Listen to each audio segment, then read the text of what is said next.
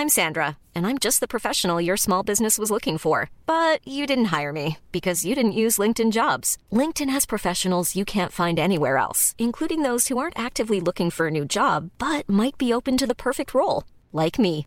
In a given month, over 70% of LinkedIn users don't visit other leading job sites. So if you're not looking on LinkedIn, you'll miss out on great candidates like Sandra. Start hiring professionals like a professional. Post your free job on linkedin.com/people today. Ok, ok. Bon, des fois il y a des petits, euh, des petits trucs. Bon, on va voir comment ça se passe. Bon, écoute, euh, je suis content de faire ce podcast, de ce podcast avec toi déjà, euh, parce que ça fait un, petit moment que je, sais que t'existes. c'est un petit peu bizarre à dire ça, que je t'existe, mais euh, oui, je t'ai vu, euh, je t'ai vu quand même pas mal sur des vidéos. Alors sur les vidéos de de, de Bushido, je t'ai vu intervenir dans d'autres podcasts. Euh, je pense que j'avais vu ton Instagram un petit peu passer. Euh, évidemment, je crois qu'une des vidéos peut-être qui t'a fait co- connaître du grand public, c'est probablement chez euh, GQ, c'est ça? Ouais, ouais, ouais, c'est ça. Où je fais de, je fais un breakdown, où je critique les scènes de films.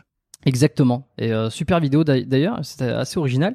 J'ai enregistré un podcast avec Brice euh, il y a quelques temps de cela, et puis euh, c'est à la suite de ça. Alors il m'avait, il m'avait conseillé, il m'avait tiens, euh, il m'avait, recommandé euh, de te proposer de venir sur le podcast, et puis ça s'est fait très vite finalement parce que on a pris contact assez rapidement derrière. Et on s'est dit, bah écoute, c'est parfait. Moi j'ai envie de faire un podcast avec euh, avec Michael Ilouz. Euh, donc bienvenue, bonjour Michael sur le podcast Biomécanique Merci officiellement. Ah bah c'est un vrai plaisir. Je pense qu'on va s'amuser parce qu'on a eu le temps de se savoir un peu au téléphone et de débriefer euh, ou de pré-briefer plutôt ce qu'on allait euh, sur sur ce sur quoi on allait aller pendant cet épisode. Il va y avoir un peu ton avis sur la self, les combats, le, le, fait que euh, aujourd'hui tu pratiques le métier donc de de maître d'armes. Voilà, exactement. On va pouvoir parler de ça. L'aspect à la violence aussi, je trouve ça intéressant. Ça intéresse beaucoup de monde en ce moment avec l'avènement de tout ce qui se tout ce qui se passe, le MMA, la self et tout. Il y a Eh oui. un truc de violence. Ouais. Hum. Bon, mais avant tout ça, je te propose de te présenter brièvement. J'ai déjà fait un petit tour, mais pour ceux qui te découvrent. Eh ben écoute, je m'appelle Michael Ilouz, j'ai 39 ans. Euh, je pratique euh, les arts martiaux depuis depuis l'âge de 6 ans, donc ça commence à remonter un petit peu. Euh, j'ai différentes spé- spécialités martiales. Parallèlement à ça, bah, j'ai eu l'opportunité de, de beaucoup voyager, euh, que ce soit euh, sur le perso ou sur le travail. Alors le perso, c'était un peu toujours le travail pour moi parce que parce que si je voyageais, c'était aussi pour les arts martiaux. Euh, et puis euh, voilà, j'ai euh, fait un passage dans l'armée, dans une unité spéciale, euh, qui, qui, qui m'employait principalement à la formation justement euh, des techniques de combat. Et euh, aujourd'hui, bah, je fais ça à plein temps avec tout ce que ça implique. 10 mètres d'armes parce qu'il n'y a pas vraiment de définition. Et euh, ce que je te disais quand on s'était eu au téléphone, c'est que c'est un métier. euh, je, je, je, fais énormément de choses en lien avec le combat, mais tout ce qui tourne autour aussi. Donc euh, le comment l'éviter aussi. Et de manière générale, qui dit combat dit confrontation, dit violence.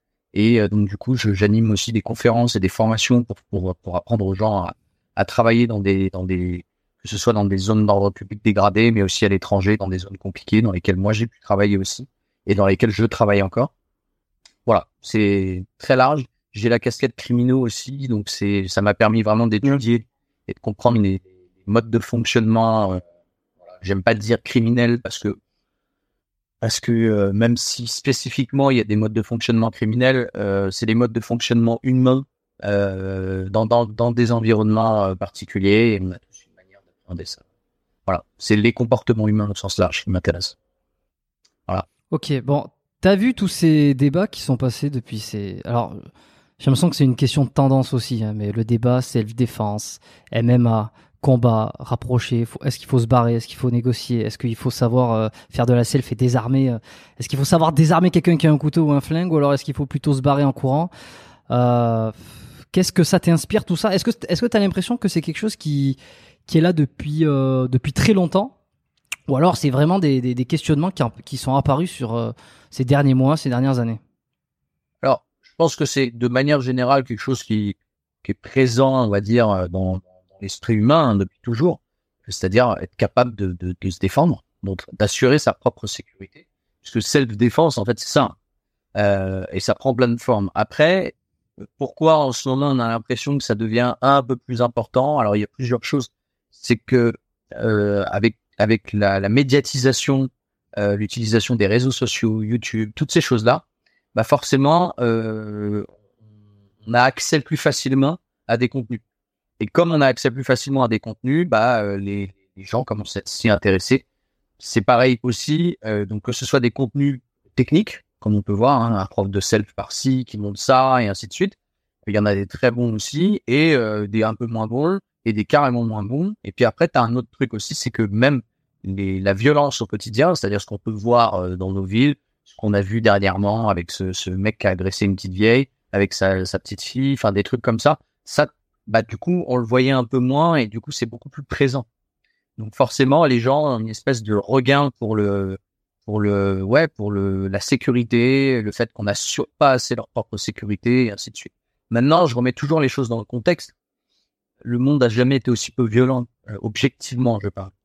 C'est-à-dire que, euh, enfin, tu vois, moi, je rentre là euh, de l'étranger, dans lequel, dans un pays dans lequel je travaillais, qui, qui était un pays un peu compliqué. Euh, en fait, tu peux dire où c'est? Non, je préfère éviter de manière générale. Je, ne dis pas trop où je travaille en général. Quand j'arrêterai totalement euh, mes déplacements, je le dirai. Et euh, c'est un pays d'Afrique, rien de fou. Hein. Euh, mais du coup, quand tu reviens en France, tu te rends quand même compte que euh, ouais, le, le, le, on vit quand même vachement bien. Tu vois ce que je veux dire?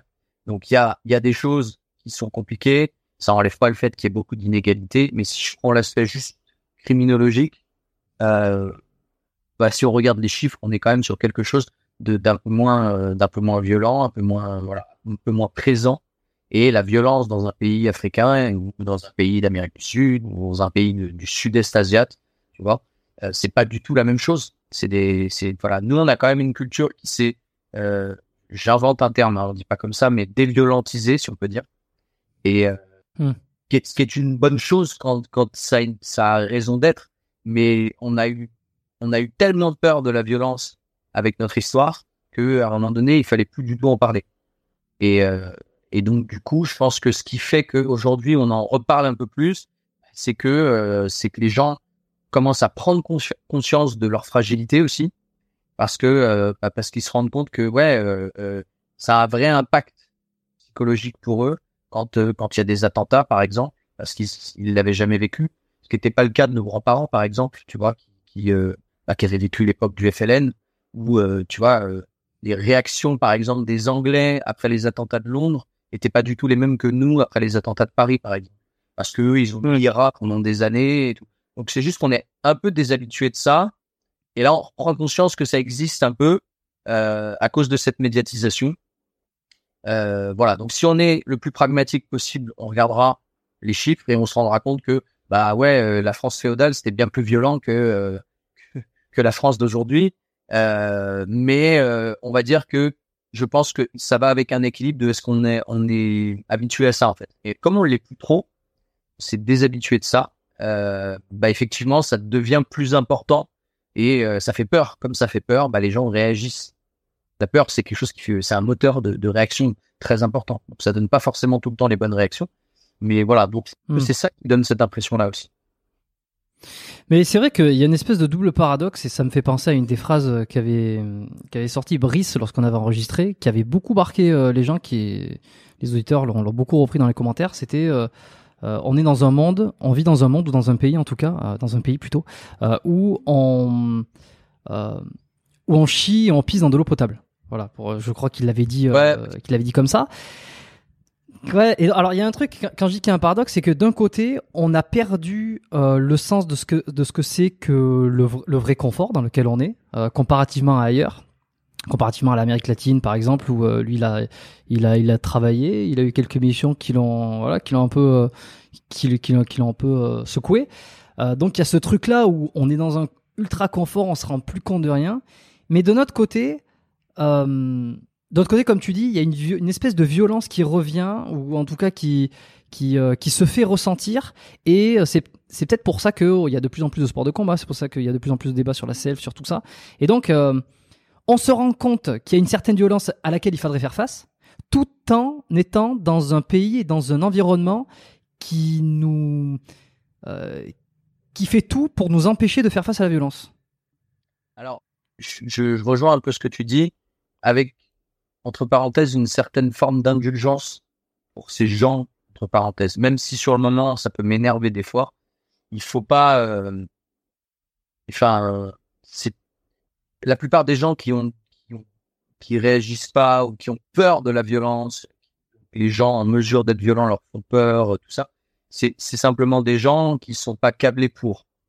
Et on peut pas reprocher à quelqu'un qui est pas câblé pour euh, d'avoir ce type de réaction. C'est pas très agréable pour des gens comme nous, par exemple, mais euh, mais en même temps, euh, c'est tout ce qu'ils sont capables de donner à ce moment-là. Et encore une fois, c'est comme je te disais, comme c'est des gens qui ont peur. Quand on a peur, on n'a pas forcément les très bonnes réactions. On va avoir peur. La première réflexe de quelqu'un qui a peur de la violence, c'est je veux pas avoir de violence, je veux plus en avoir. Ensuite, si on lui dit bah écoute, on n'arrive pas vraiment à l'enlever complètement, il va falloir que tu files un coup de main. Ah, ça veut dire qu'il faut que je sois violent. Non, mais euh, au mieux, on peut trouver quelqu'un pour être violent à ta place. Ce que fait un policier. Tu vois. C'est-à-dire que les forces de l'ordre, tout ça, c'est des gens qui sont à qui on sous-traite le contrôle de la violence et, euh, et, et le, fait d'exercer de, une certaine violence quand c'est nécessaire. Euh, je ne mets pas de polémique sur nécessaire, pas nécessaire, ça n'a même pas lieu d'être. Par contre, du coup, bah, quand on les voit à un moment donné être violents, ils se font quand même critiquer en disant ah, c'est des violences policières. Euh, donc là, parle de légitimité, pas de légitimité, c'est un autre débat. Mais ce que je veux dire par là, c'est que c'est c'est pour moi toujours très bizarre d'entendre ça en fait. Tu vois, quelqu'un qui te dit euh, les militaires sont violents, euh, ils ont ils ont quand ils ont fait telle action dans tel pays, c'était violent. Mais la guerre, c'est violent. La sécurité, c'est le monde de la violence. La sûreté, en fait. Euh, tu vois. Et je vais, moi, je vais te faire une comparaison parce que c'est souvent ce que je fais quand je quand je demande euh, dans, dans les formations que je fais souvent, euh, ça anime beaucoup de, de, de, de flammes chez les gens quand on aborde le sujet de la violence. Je leur dis, ok, donnez-moi une définition de la violence. Pour vous, c'est quoi la violence? Tu vois?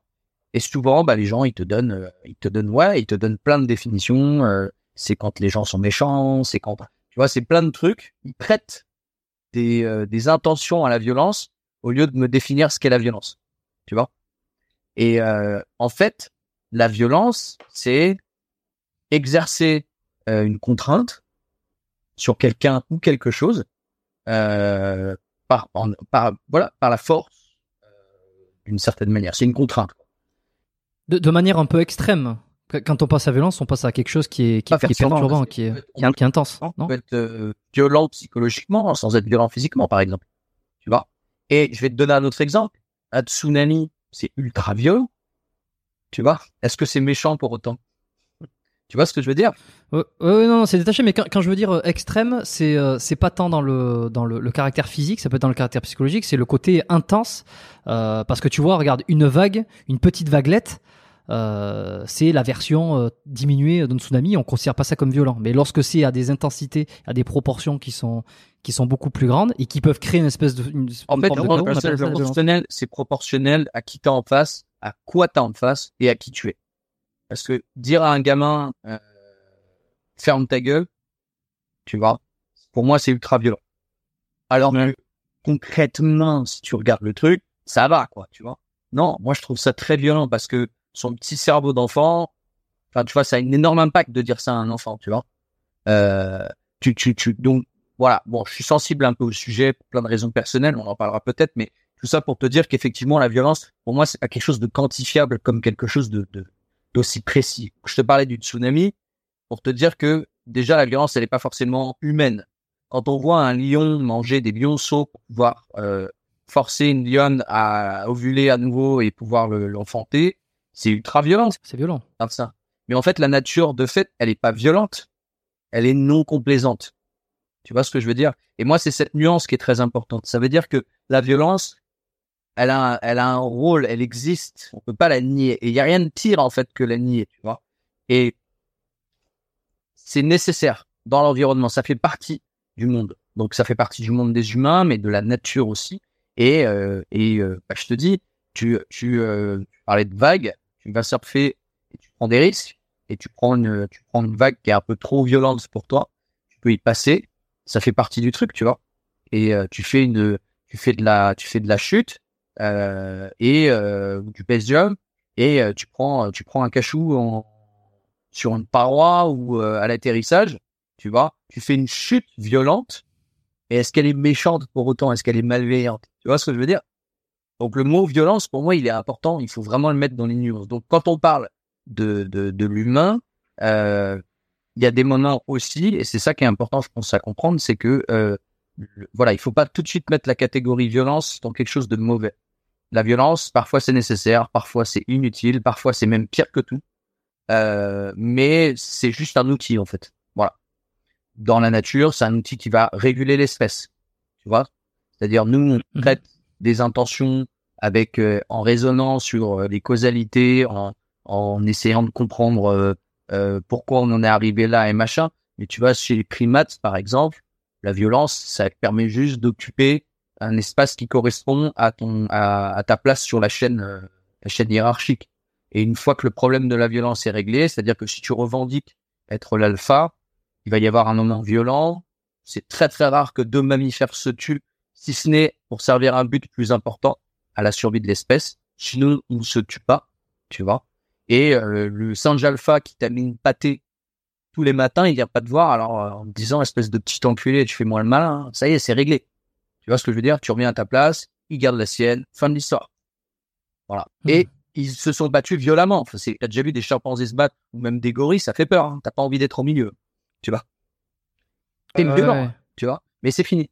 Nous, on y ajoute plein d'autres intentions hein, qui correspondent à, toutes les nuances que notre cerveau, qui fait, euh, qui occupe 85% du volume de notre crâne, est capable de, euh, en proportion sur toutes les espèces, est capable de, de donner. Donc oui, ça, ça part sur d'autres trucs. Tout ça pour dire que la, la, la violence, elle donne cette impression d'être plus présente, mais encore une fois, c'est toujours, tu sais, ce mot en fait déjà fait peur. Tu vois, ça fait partie du monde la violence. Et pour revenir sur ce que quand Brice disait, euh, tu, on, vit dans, on vit dans, un pays où les gens pissent qui boivent. Euh, oui, oui, c'est vrai. Et euh, mais on fait avec ce qu'on a en fait. C'est-à-dire que c'est ce que je, quand je dis on fait avec ce qu'on a, c'est-à-dire que si tu n'as pas vécu des situations compliquées, si tu n'as pas ouvert ta carte du monde, si t'es pas allé dans d'autres pays, toi tu vis dans un pays étranger par exemple, tes perspectives et ta perception du monde, elle est de fait changée en fait. Tu verras pas les choses de la même manière. Il se peut même que tu aies beaucoup de mal à envisager un jour retourner euh, dans une ville française détente, tu vois, parce que tu te seras habitué à quelque chose. Nous, euh, je me mets pas dedans, mais je suis quand même dedans hein, malgré tout. Bah, on vit dans une société. Euh, tu sais, je reprends la phrase de Tyler Dordon dans Fight Club qui dit euh, mm-hmm. on n'a pas de grande guerre, pas de grande dépression. Notre grande dépression, c'est notre vie. Tu vois? C'est-à-dire que bah, pour nos grands-parents, les questions se posaient pas. Ils avaient un but immédiat avec des choses à régler dans l'instant. Forcément, si tu veux, bah, les questionnements, t'as pas le temps. Là, on a trop de temps pour se poser de questions.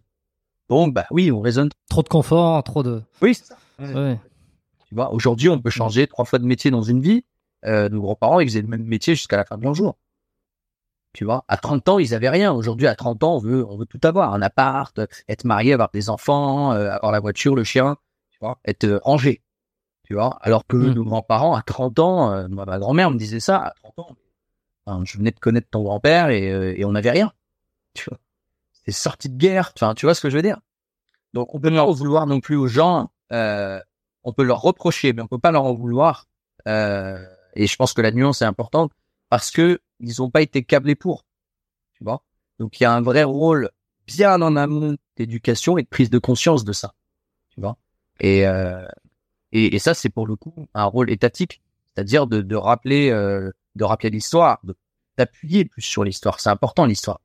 Euh, de, de, de, pousser les gens, ça c'est un truc qui pour moi est essentiel, euh, à, à se mettre à la place des autres. Tu vois Aujourd'hui, on a beaucoup de gens qui, qui ne voient qu'au travers de leur prisme à eux, tu vois Ils n'ont pas cette faculté à se dire, ok, moi j'en suis là aujourd'hui comme ça. Euh, mais le mec en face, euh, peut-être qu'il a pas tort en fait. Peut-être qu'il a raison même. Euh, mais bien sûr, mais c'est ce que. Mais, mais complètement. Mais moi, c'est ce que j'essaie, c'est ce que j'essaie de faire ici sur, sur ce podcast, à mon, à mon humble, à mon humble possibilité. Alors, j'arrive pas toujours à recevoir des gens qui sont euh, dans la, la dans le, dans l'opposé de certains invités des fois parce qu'ils veulent pas venir. Alors ça, j'y peux rien. Alors que moi, j'essaie de, eh j'essaie toujours de me dire, personne n'a tort, personne n'a raison en soi. Je veux dire, c'est tout le monde, a, enfin, tout le monde a l'impression d'avoir raison. Euh, personne ne s'est levé un jour en se disant tiens, euh, je suis celui qui aura tort, qui dira de la merde et euh, qui sera de, du côté euh, obscur en fait. Tu vois, c'est c'est non, tout le monde défend des idées parce que il a un vécu, il a une expérience qui fait qu'il pense comme ça et qui pense qu'il a raison et c'est pas volontaire de dire tiens moi je suis l'enculé de service. Tu vois, c'est oui oui non pas du tout. Et en fait c'est même moi tu connais la phrase de, seuls les sites sont aussi catégoriques, tu vois, dans dans Star Wars. Non je non, je, non, je, je connaissais plus, pas. Euh, entre, entre Anakin et, euh, et son maître Obi-Wan Kenobi. Et je sais plus, à un moment donné, euh, il dit un truc avec beaucoup de, de, avec beaucoup de sérieux et il lui répond, seuls les sites sont aussi catégoriques. Tu vois? Et, euh, hmm. et c'est ça, en fait. Faut pas être catégorique. Tu vois? Il y a des choses avec lesquelles il faut accepter que nous-mêmes, on n'est pas capable de négocier. Mais ça, c'est notre personne. Notre liberté, faut pas l'oublier, elle s'arrête là où celle des autres commence, tu vois? Ça, c'est un truc qui se perd beaucoup en société.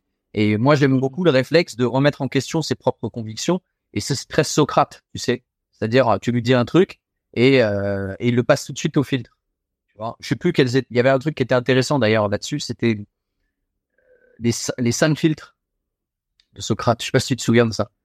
Euh, non, ça me dit rien. Un élève à lui vient le voir en lui disant euh, euh Putain, j'ai entendu un truc sur toi. Oh là là, attends, je t'arrête. Euh, c'est gentil, ah les, trois filtres.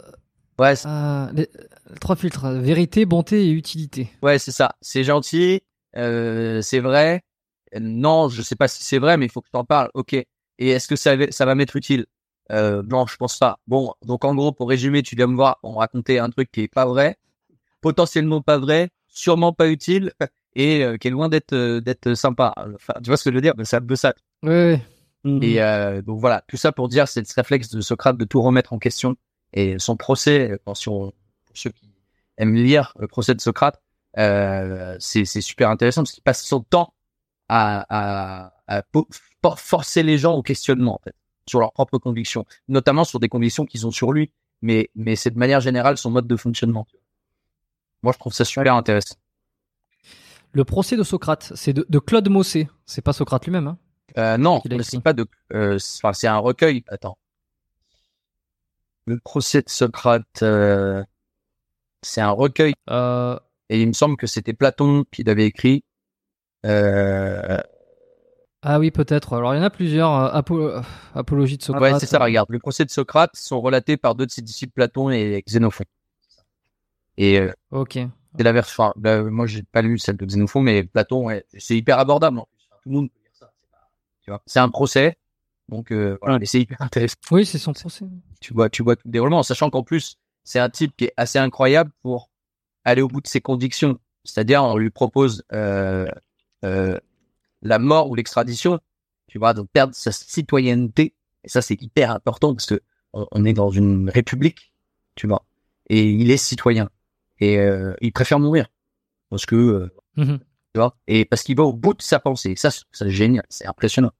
Et euh, c'est cohérent, c'est cohérent. Très cohérent, c'est très cohérent avec mm. le personnage, avec la notion du citoyen au sens atteignant du terme, qui pour moi est la meilleure définition. C'est-à-dire, tu participes à la vie de ta cité.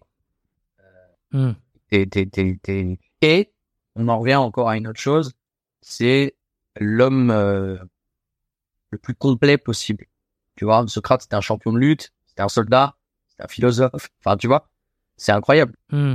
Ces cartes-là. Et tu peux être bon euh, que si tu ouvres un peu ton esprit et pas être monodisciplinaire, en fait. C'est ça qui est intéressant.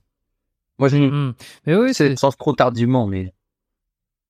Mais c'est intéressant et euh, pour ceux qui veulent s'initier un peu justement à la à ces principes, ces concepts philosophiques, euh, évidemment, je recommande le précepteur euh, qui a fait des très bonnes vidéos, et des, très bons podcasts. avec qui j'ai avec qui j'ai fait un épisode aussi euh, il y a quelques semaines de cela sur euh, comment réconcilier le corps et l'esprit. Alors ça m'y fait penser, je lui passe un petit euh, un petit bonjour, un petit mot. Était très bien. Et ouais, il est, il est il est très fort. Hein. Il est vraiment il a il, il a l'art de, de de saisir des idées et de les retranscrire avec une avec un, un véritable impact.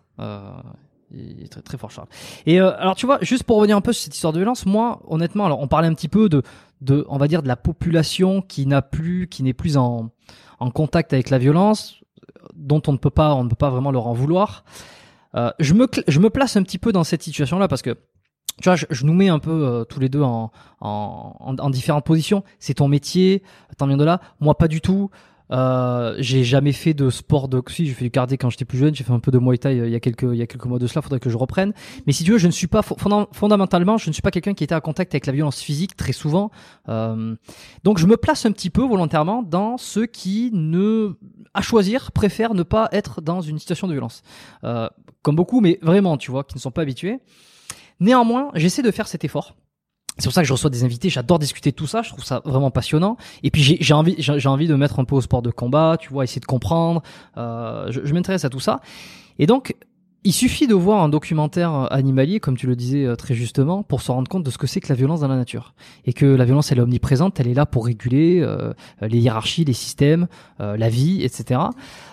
j'ai quand même l'impression, j'ai l'impression que ceux qui dénoncent et qui voudraient enfermé totalement dans la violence, trouve ça normal, ou en tout cas ne s'offusque pas de voir dans des documentaires animaliers cette omniprésence de la violence, même dans la vie de tous les jours, il suffit de sortir, de voir les animaux comme ils se courent après et, ce qu'ils peuvent se mettre dans la tronche.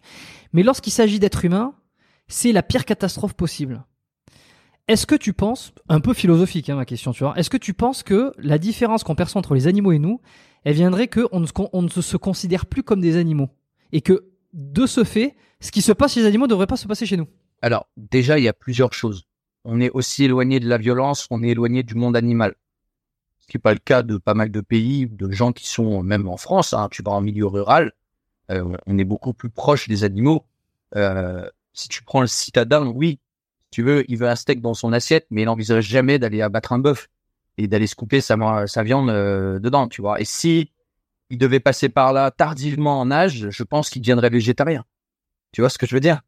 Euh, Donc ça, c'est une chose. La deuxième chose, c'est que euh, au-delà de ça, il n'y a rien de pire comme violence que la violence d'une même espèce. C'est très marquant. C'est-à-dire que assister à euh, un lion qui mange des lionceaux parce que le lionceau est mignon et tout ça, ça c'est des concepts humains en fait. Tu vois Effectivement, j'adore les félins moi personnellement en plus. Et quand je vois un lionceau se faire bouffer, ça me fait mal au cul. Mais entre parenthèses, tu veux, c'est, c'est, pas, ça, ça, ça, ça passe dans la seconde, quoi. Tu vois, c'est pas mes affaires, en fait. Tu comprends? Et euh, maintenant, euh, quand un, quand un humain, donc un animal de ton espèce, de sapiens, quoi, tu vois, euh, fait du mal à un autre être humain, c'est très différent parce qu'il y a un vrai transfert qui se fait, notamment tout un tas de mécanismes. Quand on parle de neurones miroirs ou ce genre de choses, on est capable de s'identifier à, à la personne. Mmh qui est assez simple, mmh en fait.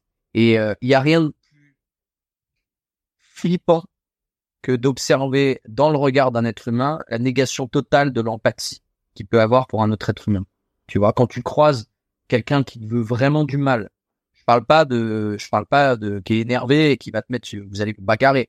Quelqu'un qui veut t'ôter la vie, ça c'est très différent en fait. Tu vois dans son regard il se passe quelque chose et ça passe même pas par les canaux normaux de réflexion en fait sens dans tout ton corps que tu es en danger.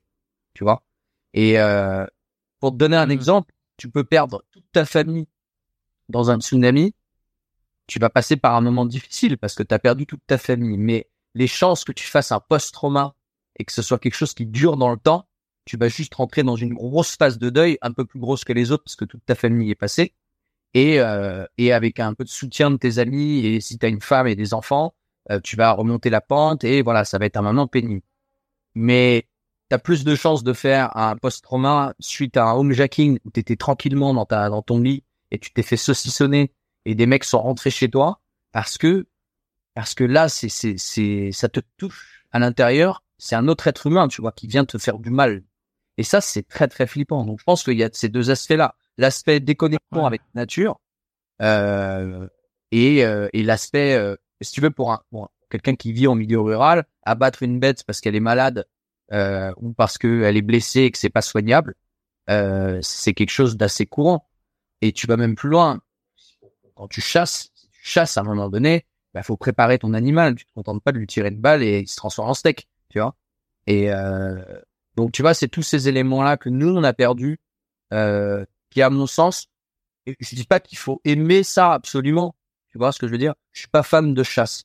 Euh, mais s'il faut manger, et dans ce cas présent, tu vois, je vais te donner un exemple. J'ai un ami qui chasse. qui fait son stock de viande au congélo pour l'année. Tu vois, les une association et tout, ils font ça. Et il ne mange que la viande qu'il a chassée. Donc, tu vois, moi je trouve que c'est relativement ah. mode de fonctionnement. Euh, et, euh, et, voilà, je vais pas rentrer dans le détail, c'est pas mon sujet, je ne connais pas assez si tu veux le monde des chasseurs. Et tout ça pour te dire que en fait, c'est tout un tas de petites choses dont on s'est complètement euh, séparé au fil des années. Et donc du coup, pour la vie du citadin, parce que c'est surtout le citadin en fait qui est, qui est touché par cette, euh, cette perception du monde violent en fait. Parce que un paysan, euh, un paysan, si tu veux, son monde est violent entre parenthèses. C'est dur de se lever tôt le matin, de ramasser comme il ramasse, de, de, de tu vois, c'est, c'est une vie violente, hein, tu vois. Et la plupart des gens aujourd'hui pourraient pas suivre ce genre de vie. Euh, c'est vrai. Pendant, pendant un moment, dans les unités spéciales, on recrutait beaucoup de gens issus du milieu rural parce que euh, ils étaient déjà un peu désinhibés. Tu vois. Mmh, force de caractère aussi. Eh oui, mais parce que c'est important, ça forge le caractère. La vie en nature forge le mmh. caractère. La vie à la campagne, mais le contact de la nature. Et, euh, et ça, c'est important de le comprendre. Donc, on arrive à un modèle de sapiens qui simplement, et encore une fois, je te dis, je ne lui jette pas la pierre, euh, vit dans un contexte complètement séparé de ça. C'est facile pour moi d'ouvrir ma gueule, si tu veux. C'est mon métier, tu vois. Hmm. Euh, mais, mais j'ai un de mes maîtres qui m'a, qui m'a, qui m'a parlé de ça il y a pas très très longtemps, euh, qui s'appelle Alain Barisville, qui est une des très grandes personnalités du tir. Euh, très discret et en même temps très connu. C'est-à-dire, euh, c'est voilà, ceux qui connaissent connaissent, comme on dit. Euh, on discutait et il me disait, euh, tu, euh, ok, tu, tu files des, des, tu vois, je file énormément et des milliers d'heures de cours à l'année à des unités SP, à des unités conventionnelles. Mais il m'a posé la question en me disant, ok, c'est, c'est, en gros, c'est bien, mais qu'est-ce que tu fais pour Monsieur Tout le Monde Tu vois? Mmh euh, et c'est ça qui est important et ça devient de plus en plus important. Ça a résonné longtemps dans ma tête. C'est vrai que c'est facile de prendre un mec qui est déjà euh, à un bon niveau, qui est déjà habitué à de la violence, qui est déjà, et tu lui fais une formation, tu lui donnes juste de la forme sur un fond qu'il a déjà en fait, tu vois. Et il va profiter de tes connaissances techniques. Euh, mais pour quelqu'un qui n'a rien de tout ça, euh, ça m'a rendu plus indulgent en fait. Tu vois, je me suis rendu compte que oui, bah le citoyen, parce que c'est de ça dont on parle, lambda, qui est, un citadin qui vit dans une grande ville, qui a, eu une enfance ni malheureuse ni heureuse, euh, euh qui, euh, a dû être raquetté une fois ou deux, euh, qui s'est peut-être battu à l'école, tu vois, ou qui a eu une petite baston de boîte quand il avait 16 ans ou 17 ans. voilà, il rentre dans la vie active, il se marie, il fait des enfants. Je pense qu'il a jamais eu à se battre pour sa femme. tu vois, c'est difficile pour ces gens-là et tu trouves une vraie force de caractère dans des gens qui ont vécu des épreuves. Mais le monde d'aujourd'hui, le but, c'est quand même d'éviter aux gens de vivre des épreuves. Donc c'est ça tout le paradoxe en fait. Tu vois? Hmm. Euh, non mais c'est vraiment hyper intéressant ce que tu dis. Et tu vois, euh, vraiment là, ce qui, ce qui me euh, ce que je trouve, ce que je trouve assez fascinant, c'est de se dire que on a beaucoup plus d'empathie pour son espèce que pour une espèce autre. Donc, en fait, quand tu vois un humain se faire agresser, c'est plus plus douloureux, plus plus euh, plus fascinant. Euh, tu la, la, fascination pour la violence, c'est quelque chose aussi dont, on a discuté avec Brice, c'est que c'est quelque chose qui le gêne un petit peu, mais en même temps, c'est le, le c'est l'âme humaine qui est comme ça. Hein, c'est, euh, et ben t'es plus, euh, t'es plus concerné par un humain qui se fait agresser que par un animal qui se fait agresser. Euh, et alors tu me dis, on, est encore plus touché lorsque c'est une agression personnelle que lorsque c'est une agression allant même jusqu'à la mort de sa propre famille dans un accident. Euh, mais, mais, mais, mais, dans lequel tu n'as pas été directement concerné. Et d'ailleurs, tu vois, moi, je, je connaissais quelqu'un lorsque j'étais encore à Montréal, euh, un, un, des patients que j'avais à la clinique, qui avait perdu sa femme dans un euh, dans le tsunami qui avait eu lieu il y a plusieurs années en arrière au Japon. Mmh le fameux gros tsunami qui avait qui avait ouais, qui avait, qui avait fait de sacrés dégâts, ouais. Ouais, ouais. Et alors, et ses enfants, je sais plus s'il y avait ses enfants aussi, mais on en avait un petit peu parlé. J'avais pas trop poussé le, tu vois, bon, c'est, tu sais, on en parle un petit peu, et puis, euh, puis pendant que je le traitais.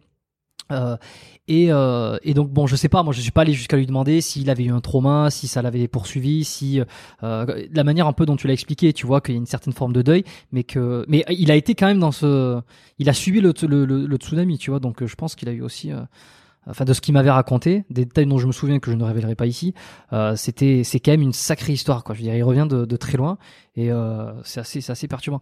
Et tu vois, pour corroborer un petit peu ce que tu dis, euh, de la même manière qu'on a beaucoup plus d'empathie pour sa propre espèce, je me souviens d'avoir lu, enfin quelque chose qui m'avait marqué, ne serait-ce que le fait de lorsque il y a des gens qui quand ils voient du sang, ils peuvent tomber dans les pommes parce que par cette espèce de peut-être euh, neurone miroir, ils ont l'impression, ils leur, cerveau, leur cerveau associe que c'est leur propre sang qui coule et non pas quelqu'un d'autre, et donc il y a une espèce de diminution de pression sanguine et puis un, évanouissement quoi. Tu vois, alors que c'est pas le leur, mais ils font une association comme ça. Eh, tu sais, c'est très, très fort. Tu as déjà dû voir ces tests. Euh, tu sais, on met une fausse main à un mec euh, et on lui fait oui. euh, toucher avec une pluie et après on met un coup de marteau. C'est incroyable. la douleur. C'est ça. Et c'est aussi ce qui fait que euh, qu'un acteur qui joue un rôle arrive à nous toucher dans un film. Euh, tu vois, on apprend beaucoup des neurones miroirs. C'est c'est c'est un truc qui est assez fascinant. Et effectivement, euh, bah c'est aussi grâce à ça parce que c'est important de se sentir concerné et touché par par la vie des autres parce que d'une certaine manière, il y a un partage d'expérience. Alors il sera jamais pareil, mais il y a des gens qui ont une super faculté et ça doit être c'est assez pénible pour eux, tu vois, à vraiment ressentir mmh. les choses c'est épuisant pour eux, hein, t'imagines. Euh, Hyper empathie, ouais. Ouais, c'est, c'est, et, mais par contre, grâce à ça, ils s'enrichissent aussi énormément, notamment sur leur connaissance de l'humain. Donc c'est, c'est, tu vois, tout, c'est un peu à double tranchant. Mais tout ça pour te dire qu'effectivement, euh, c'est, heureusement qu'on a ça. Euh, ouais, c'est ça. Hmm. Oui, j'affiche à l'écran là pour ceux qui sont sur euh, sur YouTube et, ceux qui sont pas sur ceux, bah, ceux qui nous écoutent en podcast démonstration qui avait été faite sur le sujet et je trouve ça fascinant aussi. Ouais, il y en a plein. Il y en a plein, mais tapez euh, illusion de la main en caoutchouc ou, euh, ou, marteau main expérience. J'ai tapé sur Google et puis euh, c'est assez. Il y en a une qui m'avait marqué moi surtout. effectivement, à la fin, il met un coup de coup, de marteau sur la sur la fausse main et le mec panique en fait et a, vraisemblablement ressenti la douleur alors que non, il n'a bah, pas été touché.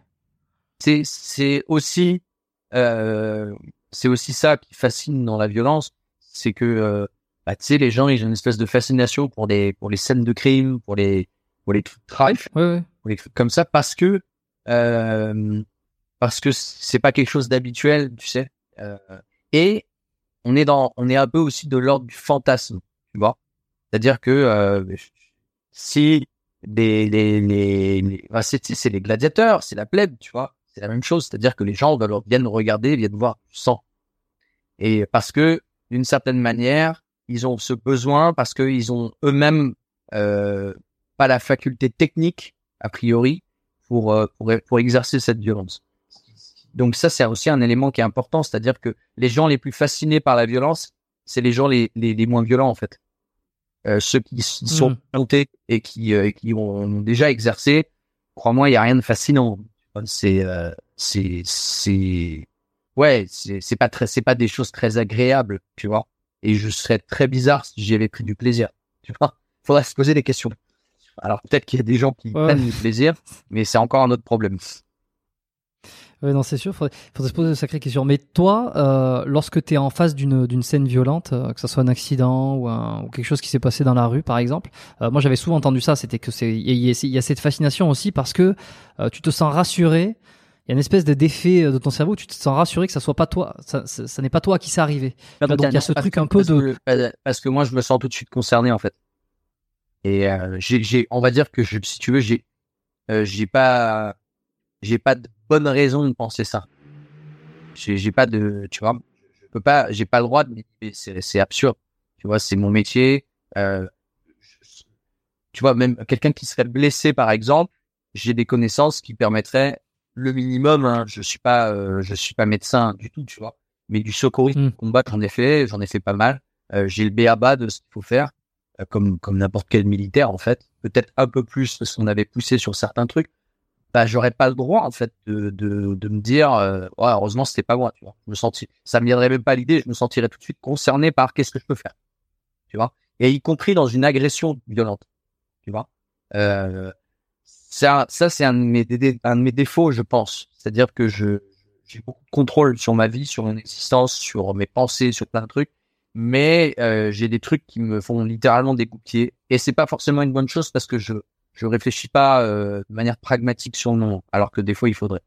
Ça a pu me mettre dans des situations merdiques, comme d'autres fois, bon, euh, tu, tu, y vas à cœur perdu et, tu, euh, et en général ça se passe pas trop mal. Effectivement.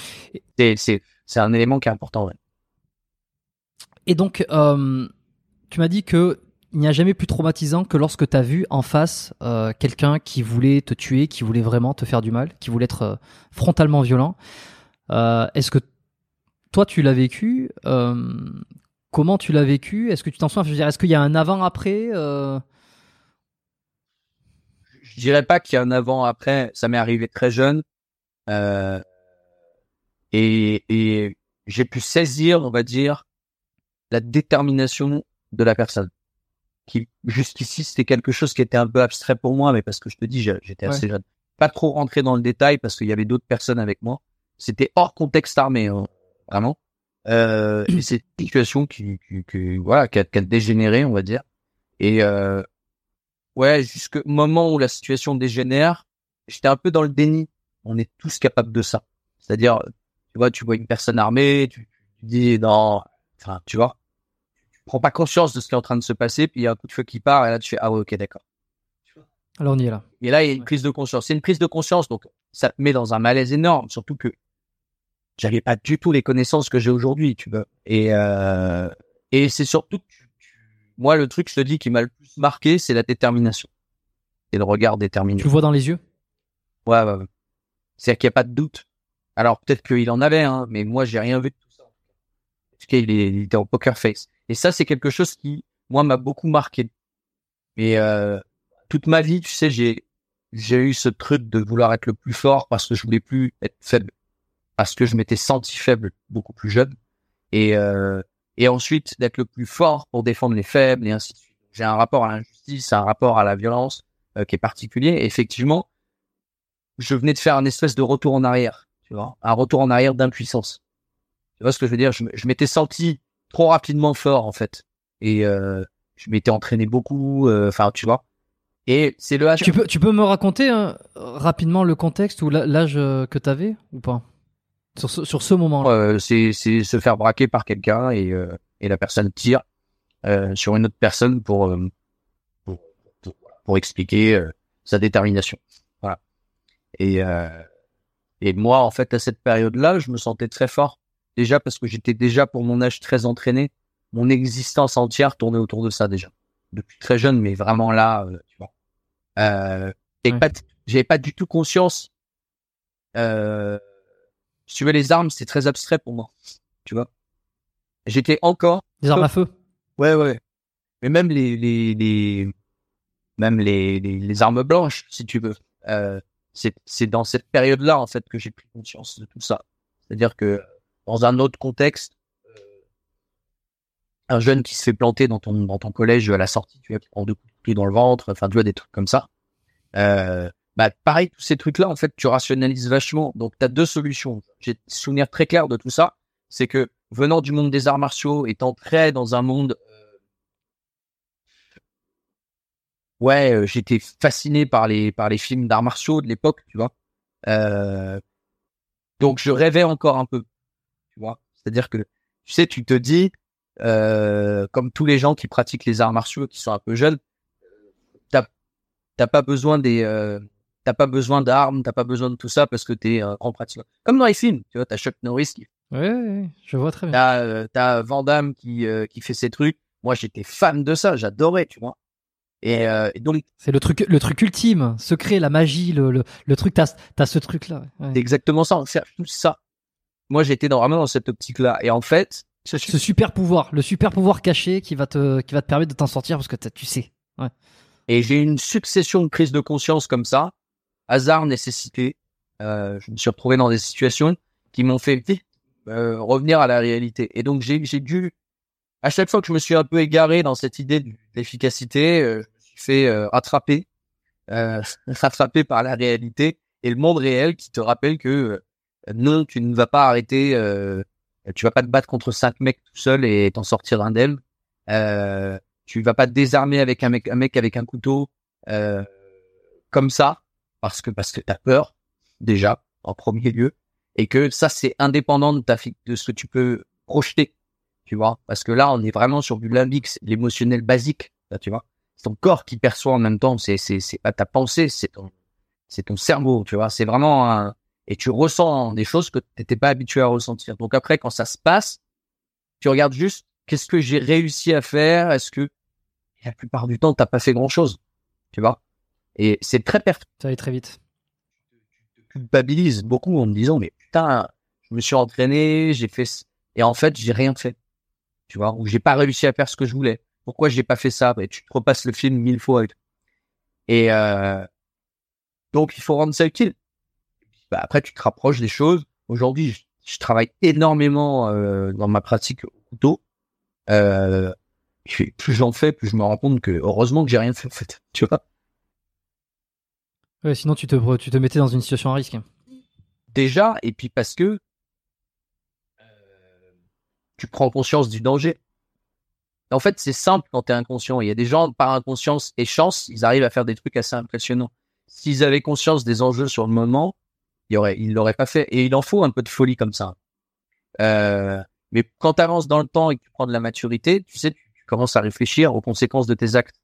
Et euh, oui, et puis c'est aussi une question statistique, j'imagine, parce que euh, conduire à 200 sans casque, tu vas le faire une fois, deux fois, statistiquement, ça, il va rien t'arriver.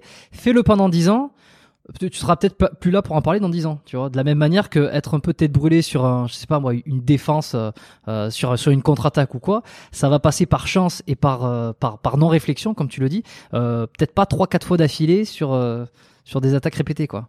C'est l'expression du sans filet. C'est-à-dire que elle vient du trapèze des trapézistes, le sans filet. Et ils font le même spectacle toute l'année avec filet. C'est le même spectacle. Et le grand soir, il n'y a pas de filet. Pourtant, c'est le même spectacle, mais ils ont peur. Parce qu'il n'y a pas de filet. Tu vois ce que je veux dire? C'est exactement. Mmh, mmh. C'est-à-dire que tu peux fantasmer tout ce que tu veux techniquement dans ta salle. Le grand soir, c'est le grand soir. Et, et là, euh, tu perçois pas les choses de la même manière. Alors, c'est tout ça, c'est hyper important parce que tu sais, dans mon bouquin, j'écris savoir faire, pouvoir faire, vouloir faire. Euh, c'est pas anodin que j'ai mis vouloir faire parce que euh, le savoir-faire, c'est l'apprentissage technique. Donc, c'est ce que tu vas travailler techniquement, indépendamment du reste. C'est intrinsèque. Tu vois? C'est... Euh... Ton livre riposté, hein on est d'accord. Tu vois? Mmh. Ouais, sur... Euh, pardon, ton livre riposté. Mmh. C'est ça. Et le premier opus qui est en rupture de stock, qui est en train d'être réédité en ce moment, je bosse dessus. Euh... Et euh, le deuxième, c'est pouvoir faire. Pouvoir faire, c'est une première confrontation qui n'est pas une confrontation au réel, mais qui est une confrontation à des éléments extérieurs. C'est-à-dire, je vais, je vais banaliser le truc. Tu t'es entraîné toute ta vie à bloquer un direct du droit. Tu vois? Ta technique est bonne, hmm. elle est peaufinée, bien affûtée. Tu as tous les éléments qui font que techniquement, tu vas réussir. Mais ça, c'est en théorie. Donc, tu sais faire. Est-ce que tu peux faire? C'est un peu différent. Tu vas te mettre face à quelqu'un et là, le mec, il va t'envoyer un truc. Et il y a des éléments extérieurs qui n'avaient pas été encore pris en compte par ton cerveau à ce moment-là. Donc là, bah, tu vas vérifier la faisabilité de ta technique en condition. Donc, euh, il va essayer de te toucher vraiment, mais ça reste indirect du droit. Et vous êtes quand même dans un environnement aseptisé. Donc, on fait du scénario training. Le mec, il fait un peu le nerveux, il crie, il te met un coup de poing, mais c'est ton pote. C'est un mec de ta salle. C'est un type que, que as payé pour faire ça. Mais l'enjeu... Tu sais qu'au final, il n'y a pas de danger, quoi. Tu vois? Oui, voilà. Et ensuite, le vouloir faire, et là, c'est la confrontation à qui tu es au fond de toi. Et ça, c'est très compliqué. Parce qu'il y a, là, il n'est plus question de savoir si tu sais faire la technique ou pas. C'est pas un problème. T'en serais pas là si tu savais pas la faire.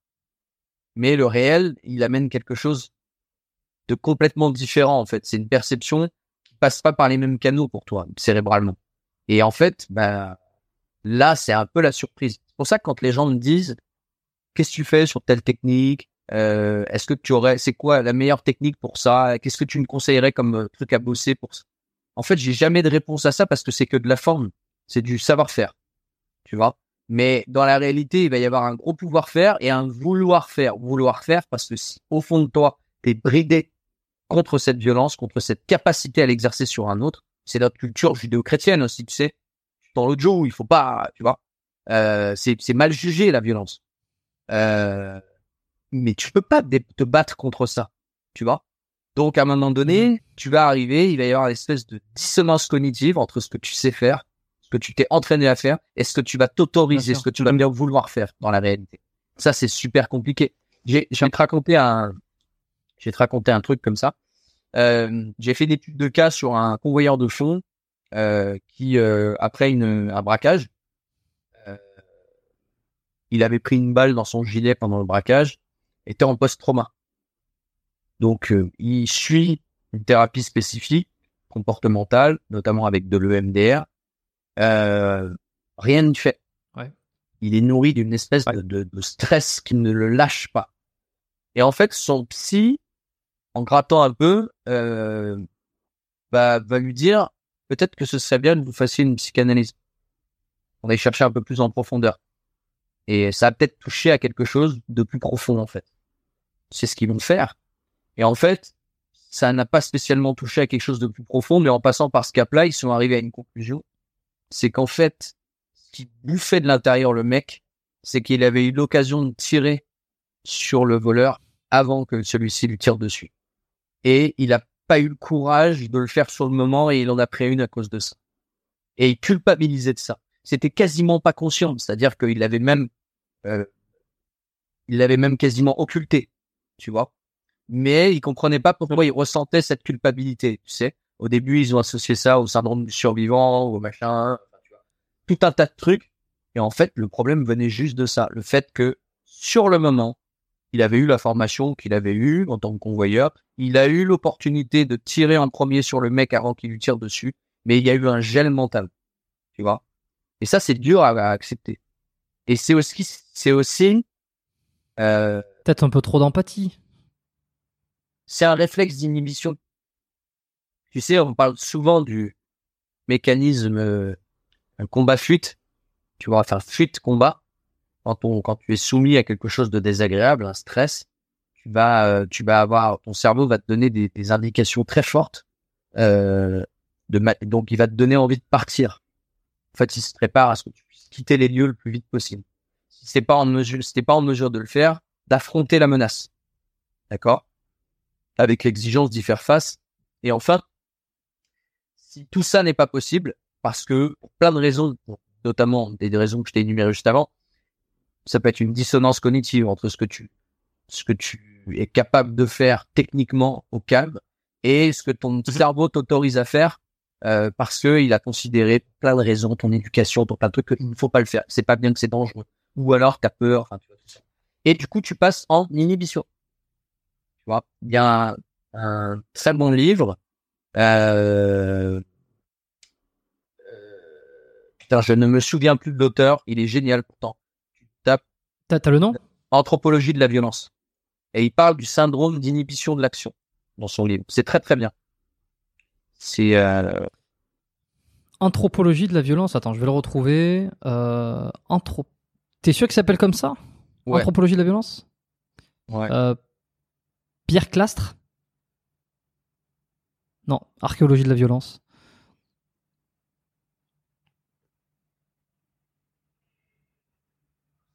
Euh, Ouais, euh, je vais te le retrouver. C'est pas. Comment on C'est ça.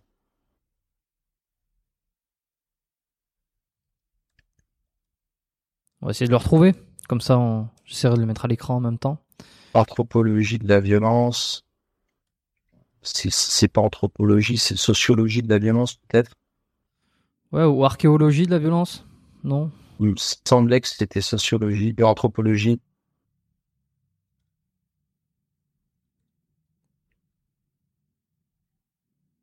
Non, moi j'ai rien qui sort là. Enfin, de, Je de- te l'enverrai, comme ça si tu veux faire un insert après. Ouais, tu me l'enverras. Tu me l'enverras. Je, je verrai si je peux le. Si je peux essayer de le faire rajouter en post-prod. Attends, je vais demander. Anthropologie.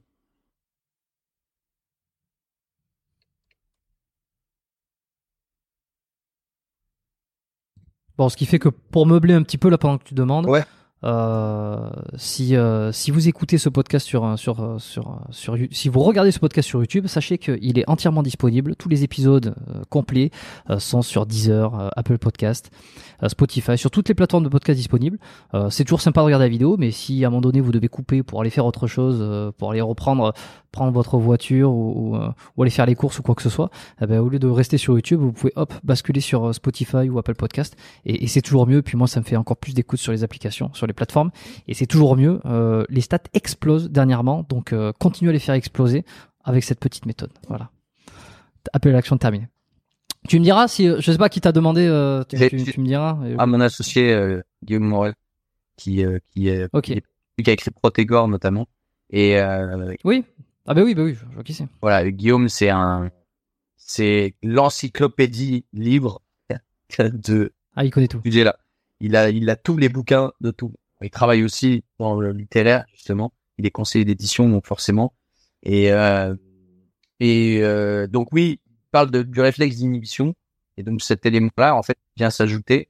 Et euh, on parle d'inhibition, soumission et même collaboration. Et ça, c'est important de le noter, c'est un mot qui est fort. Et il va falloir que tu aies bonne raison de, de rester en vie, en fait. Et la collaboration fait partie de ces raisons-là. C'est un peu le, enfin, c'est ce qu'on définit. Eh oui, bah, le syndrome de Stockholm. Tu vois, c'est-à-dire que tu vas te nouer de, de nouer d'une certaine empathie pour ton agresseur parce que ton cerveau a besoin de construire une histoire tolérante et hmm. viable pour toi pour, pour, exclure une conduite. Parce qu'il y a, bah, y a cette bagarre intérieure. Pour vivre avec. Mais ça, c'est très, ça, ça, pour le, là, pour le coup, c'est très, très, euh, euh, je sais pas, psychanalytique, euh, psychologique. Euh, ce sont des, des, des, des, façons de recadrer des histoires, de se re-raconter une histoire différente pour mieux la vivre. Euh, Mais, et pour se pardonner, comme tu dis, quoi. La collaboration. Mm. Voilà, c'est, tu sais, je, je, prends souvent cette comparaison. Euh, t'as, t'as, tu sais, c'est, c'est, c'est super héros qui refont le match tout le temps. Oui, moi, si on m'avait fait ça, bah putain, je peux te dire que bah, tout le monde a plein de théories sur comment l'autre aurait dû réagir et tout. Et à chaque fois, moi, ça me fascine parce que parce que euh, parce que c'est toujours trop facile, tu vois. La situation, parce qu'il n'y a pas les mêmes, c'est pas les mêmes conditions. Mais non, les conditions changent systématiquement et ta, ta capacité de gestion du stress à ce moment-là, elle va pas être forcément la même. Si tu es fatigué, si t'as, euh, si t'as, euh, si t'as, il y a plein de facteurs qui vont influencer le stress entre autres et, euh, et, et le stress en fait partie, enfin la fatigue pardon en fait partie puisque à chaque fois que tu, stresses, tu nourris une dette. Et je fais, ça, s'appelle le syndrome général d'adaptation. Et euh, donc, tu as une phase de veille, une phase de résistance, on appelle ça, et une phase d'épuisement, le SGA. Et, euh, et en fait, les trois sont immuables. La phase de veille, c'est la phase d'homéostasie, c'est le moment où tu es dans un état qui est ni stressé ni stressant. Tu vois? Ensuite, la phase de résistance, la phase d'adaptation, en fait, bah, c'est ton corps qui se met en préparation et qui s'adapte à, à la contrainte et l'exigence d'y faire face. Et ensuite, la phase d'épuisement, qui est la dernière phase, voilà, exactement. Elle est immuable. Tu peux pas y échapper. Il faut que tu aies cette récupération. Voilà la comparaison que je fais souvent, en fait, aux gens. C'est que c'est comme un compte en banque. Ou comme une filière énergétique pour les sportifs. Tu vois? C'est-à-dire que, euh, dans la phase de base, euh, quand tu es en homéostasie, tu dépenses autant d'argent que tu es capable d'en, que capable d'en gagner. Donc, euh, bah, mmh tu fais pas de découvert. Phase d'adaptation, tu crées un découvert plus ou moins important en fonction de ce qui s'est présenté devant toi. Et phase d'épuisement, bah, c'est le moment où tu vas devoir serrer la ceinture. Il suffit que tu aies manqué de sommeil parce que tu beaucoup bossé à ce moment-là, que tu aies des soucis personnels parce que euh, parce que tu as des problèmes avec ta nana, avec ta femme, ou tu vois, euh, tu es en train de perdre tes parents, ou un truc comme ça, tu vois. Chaque petit élément comme ça va avoir déjà une influence sur ta capacité à gérer une situation stressante et tu peux être ultra aguerri. Si tu es pris au dépourvu euh, dans des situations comme ça, c'est pour ça que d'ailleurs une, une, colonne du GIGN, si elle vient de taper chez toi à 6 heures du mat, parce que t'es pris au dépourvu, tu vois.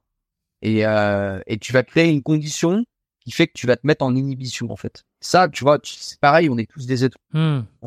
Et euh, c'est d'ailleurs aussi pour ça, si on compare, hein, que euh, des gens qui sont en cavale, par exemple, la plupart du temps finissent soit par faire une erreur pseudo-volontaire pour se faire attraper, parce que euh, quand je dis pseudo-volontaire, c'est que c'est épuisant. Ils l'auraient pas fait au début de leur cavale. tu vois? Ouais. Euh, soit ils se rendent parce qu'en fait ils sont en stress tout le temps et ils ont pas de phase de récup et donc du coup T'en peux plus. Ouais. c'est invivable, tu vois? On en meurt euh, physiquement même. Hein. Ah non, non, ça c'est vraiment fascinant de voir comment le comment on peut, peut- peut renverser un comportement ou une attitude euh, parce que euh, parce que ça va dans le parce que a priori ce n'est pas dans la la bonne solution pour survivre, mais en fonction de comment t'es à, à ce moment-là, tu vois, la, la collaboration c'est un peu ça aussi, c'est qu'à un moment donné, c'est se dire euh, c'est un peu le traître, hein, que il y en a qui diraient le corps de traître, euh, l'attitude de traître. Et oui, mais le traître c'est aussi celui qui a jugé euh, d'une certaine façon quelle était la, la meilleure situation pour qu'il s'en sorte et que il en, il en arrive à, à trahir. Alors après, euh, bon, le trait de survie. Parce que c'est ça en fait dont il est question. Et Eh oui. pour que quelqu'un et c'est ça aussi donc c'est là où il y a un vrai rôle éducatif que ce soit pour les enseignants d'arts martiaux mais pas que Euh, il faut donner aux personnes les outils pour pouvoir choisir autre chose s'ils les ont pas tu peux pas leur reprocher de pareil. Si tu inhibes des gens dès l'enfance c'était cette discussion que j'avais eue avec euh, avec euh, Slim sur le sur le podcast qu'on avait fait ensemble où euh, Que j'avais beaucoup aimé. Je, je, je, je l'avais dit à travers un, épisode et je passe bonjour à Slim, euh, qui d'ailleurs sera peut-être pas loin d'ici euh, bientôt. Mais très bon épisode que tu as fait avec lui. J'avais beaucoup aimé. Et, et, et c'est ce qu'on disait, c'est-à-dire que tu vois, ton, ton gamin se fait emmerder à l'école, on va l'inhiber en lui disant, tu, tu ne réponds pas, tu vas voir la maîtresse. Tu vois Et, euh, Hmm. et, et c'est- pas la seule solution.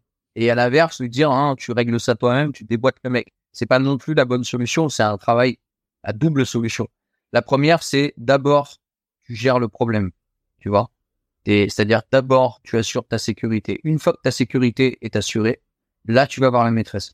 Parce que c'est ce que je disais dans le truc, c'est-à-dire que pour moi, si tu favorises cet aspect-là, tu es en train de dire à ton enfant, c'est la, c'est l'État, c'est l'autorité qui assure Qui gère tout. propre sécurité. Et, gère tout. et, et tu rends pas service au gamin parce que tu l'inhibes en faisant ça. C'est-à-dire qu'il aura toujours peur de réagir et il va toujours chercher quelqu'un à aller voir jusqu'à la fin de ses jours pour se plaindre. Et du coup, si cette personne-là est pas en mesure de régler son problème, il va lui en vouloir parce qu'elle est censée gérer la violence à sa place, mais euh, elle est peut-être débordée, euh, c'est c'est peut-être pas euh, si violent que ça, c'est sa propre perception. Et l'autre chose, c'est que le type en face qui ne reçoit pas de sanction, eh ben, il apprend cette leçon-là aussi, puisque lui, il va se dire, tout, tout consiste à pas se faire toper par la maîtresse. En gros, c'est ça, tu vois. Et euh, en attendant, j'ai des gens en face de moi qui, la plupart, sont euh, passifs comme des vaches sacrées, quoi, tu vois. Et euh, et du coup, bah, chez lui se crée encore une fois aussi un autre pattern qui est celui de bah ouais de pas avoir peur de la sanction, tu vois? Et est-ce que, est-ce que, à force de ces comportements justement d'inhibition, à for- à force de euh, de ne plus euh, faire face à, à- à la violence, de ne plus savoir comment faire face, de, de ne plus prendre ses responsabilités, euh, parallèlement avec une recrudescence de la violence encore plus, tu vois, au fur et à mesure, je sais pas moi, parce que euh, on a dit, hein, on a l'impression qu'il y a de plus en plus de violence. Est-ce que finalement ça, ça va pas faire de plus en plus de traîtres? Au final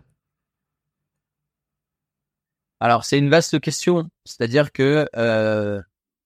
Si je fais un, vraiment un- ouais ouais non mais c'est une association de d'idées. c'est une bonne question. En fait, tu as d'un côté des personnes qui vivent dans un environnement criminogène et violent, Euh, mais je te parle même pas de vivre dans une favelas, hein, euh, tu vois. Euh, moi, j'ai grandi dans un quartier. Je te dis, tu vois les scènes dont je t'ai parlé tout à l'heure, c'est des scènes de mon enfance, tu vois? Et euh, j'ai euh, j'ai même le souvenir, tu vois, de deux potes euh, qui se battent, qui font un tête à tête, genre euh, t'es pas d'accord, je suis pas d'accord, vas-y, on se fait un tête à tête. Et un qui perd, sort un couteau et qui met deux coups de couteau à l'autre. Et euh, il se reconnaîtra s'il écoute les trucs, parce qu'il m'a envoyé un message il y a pas longtemps. Et euh, prendre deux coups de couteau, enfin, tu vois ce que je veux dire? Donc, quand tu assistes à ça, quand tu vois ça, quand t'es et on parle de, de, de- on n'est on pas besoin d'aller, je te dis, dans une favela, bah t'es déjà un peu désinhibé, si tu veux. Moi, une, un, un mec de quartier, je parle même pas d'une Kaira, tu vois, juste un mec de quartier. C'est une bagarre, c'est une bagarre, tu vois. Un tête à tête, c'est un tête à tête, c'est c'est rien de, fou, tu vois. Dans le reste des gens, euh, c'est tellement dégradant d'en venir aux mains qu'on a oublié que c'est possible. Et d'ailleurs, c'est tellement intéressant ça. On a oublié que c'est possible au point que les gens de s'insulter avec une grande violence parce qu'ils ont jamais peur que ça arrive jusque là. C'est vrai, c'est vrai aussi. Et, euh, et, et donc du coup, comme ça va jamais jusque là. Donc pareil, on mesure moins le poids des mots, euh, les conséquences de ces actes et toutes ces choses-là. Donc effectivement, tu as d'une part des gens qui sont aguerris, tu vois, euh, et d'autre part euh, des euh, des gens qui sont euh, qui sont ouais qui, qui, ont, qui, ont, des préoccupations différentes en termes d'aguerrissement. et, et il faut avoir de tout. Donc je critique encore une fois pas leur mode de vie. Ce que je critique, c'est l'abnégation totale de cette cette violence existante. Et ils veulent pas entendre. Et donc du coup, et ben quand ça se pointe, on rentre gravement et vite dans l'inhibition. Et cette inhibition peut générer tout un tas d'autres comportements parallèles. Alors, chez certaines personnes, c'est un électrochoc. Et heureusement, il y en a beaucoup, en fait. Moi, je le vois, des gens qui viennent me voir en me disant, j'ai été impuissant face à cette situation-là. Euh, leur réflexe, ça n'a pas été de collaborer. Ils ont eu peur, ils se sont barrés. Ils ont un peu honte parce qu'ils ont rien fait et ils veulent réapprendre à, pouvoir faire quelque chose. Tu vois? Ouais, et ça, moi, ça se reproduise, quoi. Voilà, ils veulent pas que ça se reproduise. Et c'est super ça. Ça fait partie de ça. Mais c'est ce que je te dis en fait. C'est-à-dire que voilà, je veux pas mettre les choses dans des généralités. J'ai beaucoup de mal avec ça. Euh, et, et, parce que je te dis, je vois beaucoup de gens qui ont un premier comportement face à une scène violente parce qu'ils en ont jamais vécu avant, qui euh, ni fait ni à faire. Ils s'en veulent. Ils ont conscience qu'ils ont pas fait ce qu'il fallait. En même temps, moi, quand je discute avec eux, mais je fais, mais t'allais faire quoi en fait? Je veux dire, tu, tu, tu sais te battre? T'as déjà pris une patate? T'as non, mais je sais pas, j'aurais dû faire quelque chose, mais quoi, tu vas aller intervenir, il y a trois mecs, t'es tout seul. Qu'est-ce que tu croyais que t'allais faire, en fait? Et en fait, c'est ça. C'est-à-dire qu'en fait, il y a une prise de conscience du réel. Et par contre, réflexe derrière, c'est de se dire, euh, faut que je, faut quand même que je, je, j'apprivoise un petit peu cet univers aussi, tu vois. Et, et c'est de mmh. ça dont il s'agit pour moi. Hmm.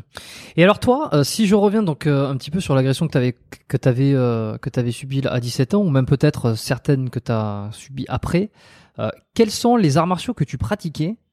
C'est un peu la question que j'avais posée à un moment donné à Brice, c'est c'est qu'est-ce qui confronté confronté au réel euh, t'as permis de te rendre compte de ce qui fonctionnait et de ce qui fonctionnait pas. Tu vois, il y a un peu les effets, un peu là. On, s'imagine le, le kung-fu avec, euh, tu sais, les bras, les grands mouvements très amples, les trucs euh, pour se battre avec contre cinq adversaires. Et dans la réalité, ça, tu bon, ça, ça, on est tous, on n'est pas trop con normalement. Si on se détache un peu du cinéma, on sait que ça ne fonctionne pas. Mais qu'est-ce qui, euh, je sais pas, c'était le penchak. Est-ce qu'il y a des choses précises?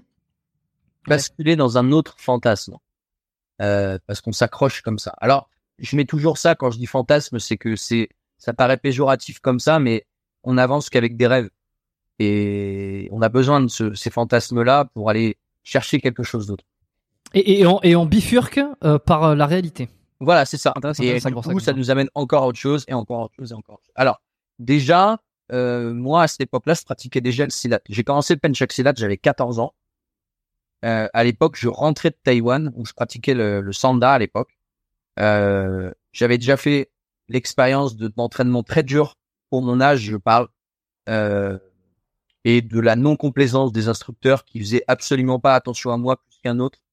Le petit flocon de neige euh, merveilleux euh, que je pensais être, comme tous les êtres humains, pour citer encore Tyler Dorden. Euh, vous n'êtes pas, ouais. je niquer merveilleux, mais on est tous le même, issu du même tas de compost et on est la merde de ce monde prêt à servir à tout. C'était un peu l'impression que j'avais. Euh, J'étais dans des conditions, on y reviendra peut-être très particulière. Hein. C'était, aberrant quand j'y pense. Et euh, donc je rentre de Taïwan. Je suis assez aguerri en, en pied-point pour le coup. Je, je, me, j'étais même assez bon. À cette époque-là, je, je cherche une discipline de pied-point. Je, euh, donc je vais m'essayer à la boxe taille. Euh, je trouvais ça intéressant, mais il manquait, euh, ça manquait de, de, de pragmatisme à mon sens. Et je découvre le penchak silat à l'époque. Attends, de, de, de pragmatisme, c'est-à-dire tu trouves ça un peu trop folklorique encore? Sport. J'avais fait un peu pour moi le côté le côté sport, si tu veux me me me gêner, tu vois. Et euh, c'est-à-dire que j'avais toujours l'impression d'être dans un sport de combat et avec des règles? Ouais, en fait, si tu veux, ça peut être très grisant au début. Attention, je, je ne dénigre pas du tout les sports de combat parce que c'est une école qui est formidable. C'est-à-dire que la confrontation avec quelqu'un qui veut te mettre KO en face, même si elle est régulée, même si euh, il y a que les mecs qui sont jamais montés sur un ring qui peuvent te dire ah non mais la violence dans le réel c'est pas comme ça et machin. C'est quoi les sensations physiques que tu ressens quand il faut aller taper avec un mec? Il y a les mêmes que toi. Euh, elles sont elles sont d'un point de vue physique je parle et même psychologique elles sont très intéressantes et très formatrices. Tu vois, ça permet vraiment déjà d'apprendre à te dépasser. Euh, Mais moi, ma recherche, elle venait d'une enfance très violente, et donc du coup, je voulais être plus fort à chaque fois. Et je me disais, mais ok, bon, ok, t'es, voilà, t'es, sport de combat, euh, il y a qu'un mec. Comment tu fonctionnes avec deux mecs? On a des protections, c'est différent, tu vois. Et trop cadré. Ouais, je me disais tout le temps, parce que moi, en plus, j'étais un petit gabarit. Enfin, tu vois, j'ai, j'ai pesé que dalle.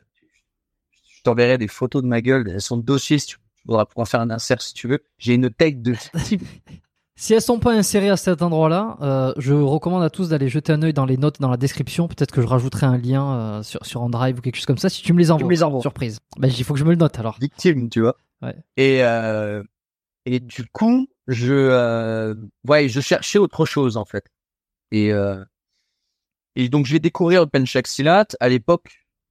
Bah, tu sais, quand t'as 14 ans, t'es encore très folklorique et j'aimais beaucoup l'approche. Donc je découvre Frank Roberts à l'époque euh, qui peut être mon premier prof. Et moi, mon meilleur ami euh, et un autre très bon pote à moi, on va s'inscrire et euh, et euh, je vais adorer l'idée du Silat, tu vois, telle qu'elle était à l'époque, c'est-à-dire euh, on est à deux générations de de celui qui l'a amené en Europe, à savoir Maître Turpin, dont parle Brist. Moi, j'ai pas eu l'occasion de le Mhm, connaître. mhm. Euh, ensuite, son premier élève français, on va dire celui vraiment qui a amené ça en France, à qui il faut rendre hommage parce que c'est quand même le précurseur français, c'était Charles Jousseau, qui directement lui l'avait déjà amené sur quelque chose de très pragmatique. Tu vois, Frank Roper c'était un élève donc de Charles Jousseau euh, et euh, il avait abordé parce qu'il avait des qualités d'athlète en prime euh, un espèce de mélange entre les formes traditionnelles et un peu la self-défense. Tu vois, mais surtout pour moi, tu me disais self-défense à l'époque, ça voulait tout dire. Tu vois, aujourd'hui, ça veut rien dire pour moi. Tu vois, on en reparlera après, mais donc je, je trouvais super sympa l'idée de dans le côté art martial et dans tous les arts martiaux, Ouais, ouais. c'est comme ça, le côté un peu prêt à porter du euh, combat. C'est-à-dire, si le mec te fait ça, tu lui fais ça. Si le mec te fait ça, tu fais ça. Je le critique pas cette méthode-là parce que elle est importante et elle est formatrice au départ. Mais il faut vite s'en affranchir avec le temps. Bref, donc je vais démarrer là et je vais découvrir euh, ce que j'appelle le vice parce que c'est ça veut pas dire grand chose non plus puisque en fait on l'a déjà euh, quand on vient d'un quartier. Mais euh, j'ai- j'aimais bien l'idée de j'avais jamais vu des frappes des frapper à la gorge comme ça par exemple les gorgettes ou foutre le doigt dans l'œil d'un mec si tu veux dans un art Dans les ouais, les Ça. et je trouvais ça super. Donc je vais pratiquer, pratiquer, je vais arriver, euh, je vais arriver donc ouais à 17 ans. Et en fait, je te dis, je vais me tourner ensuite. Il va y avoir cet événement-là et je vais me tourner ensuite en me disant, au fond, la seule vérité, si on regarde bien, c'est les soldats qui l'ont. Tu vois? Donc là, tu, tu commences à fantasmer le close combat militaire. Tu vois?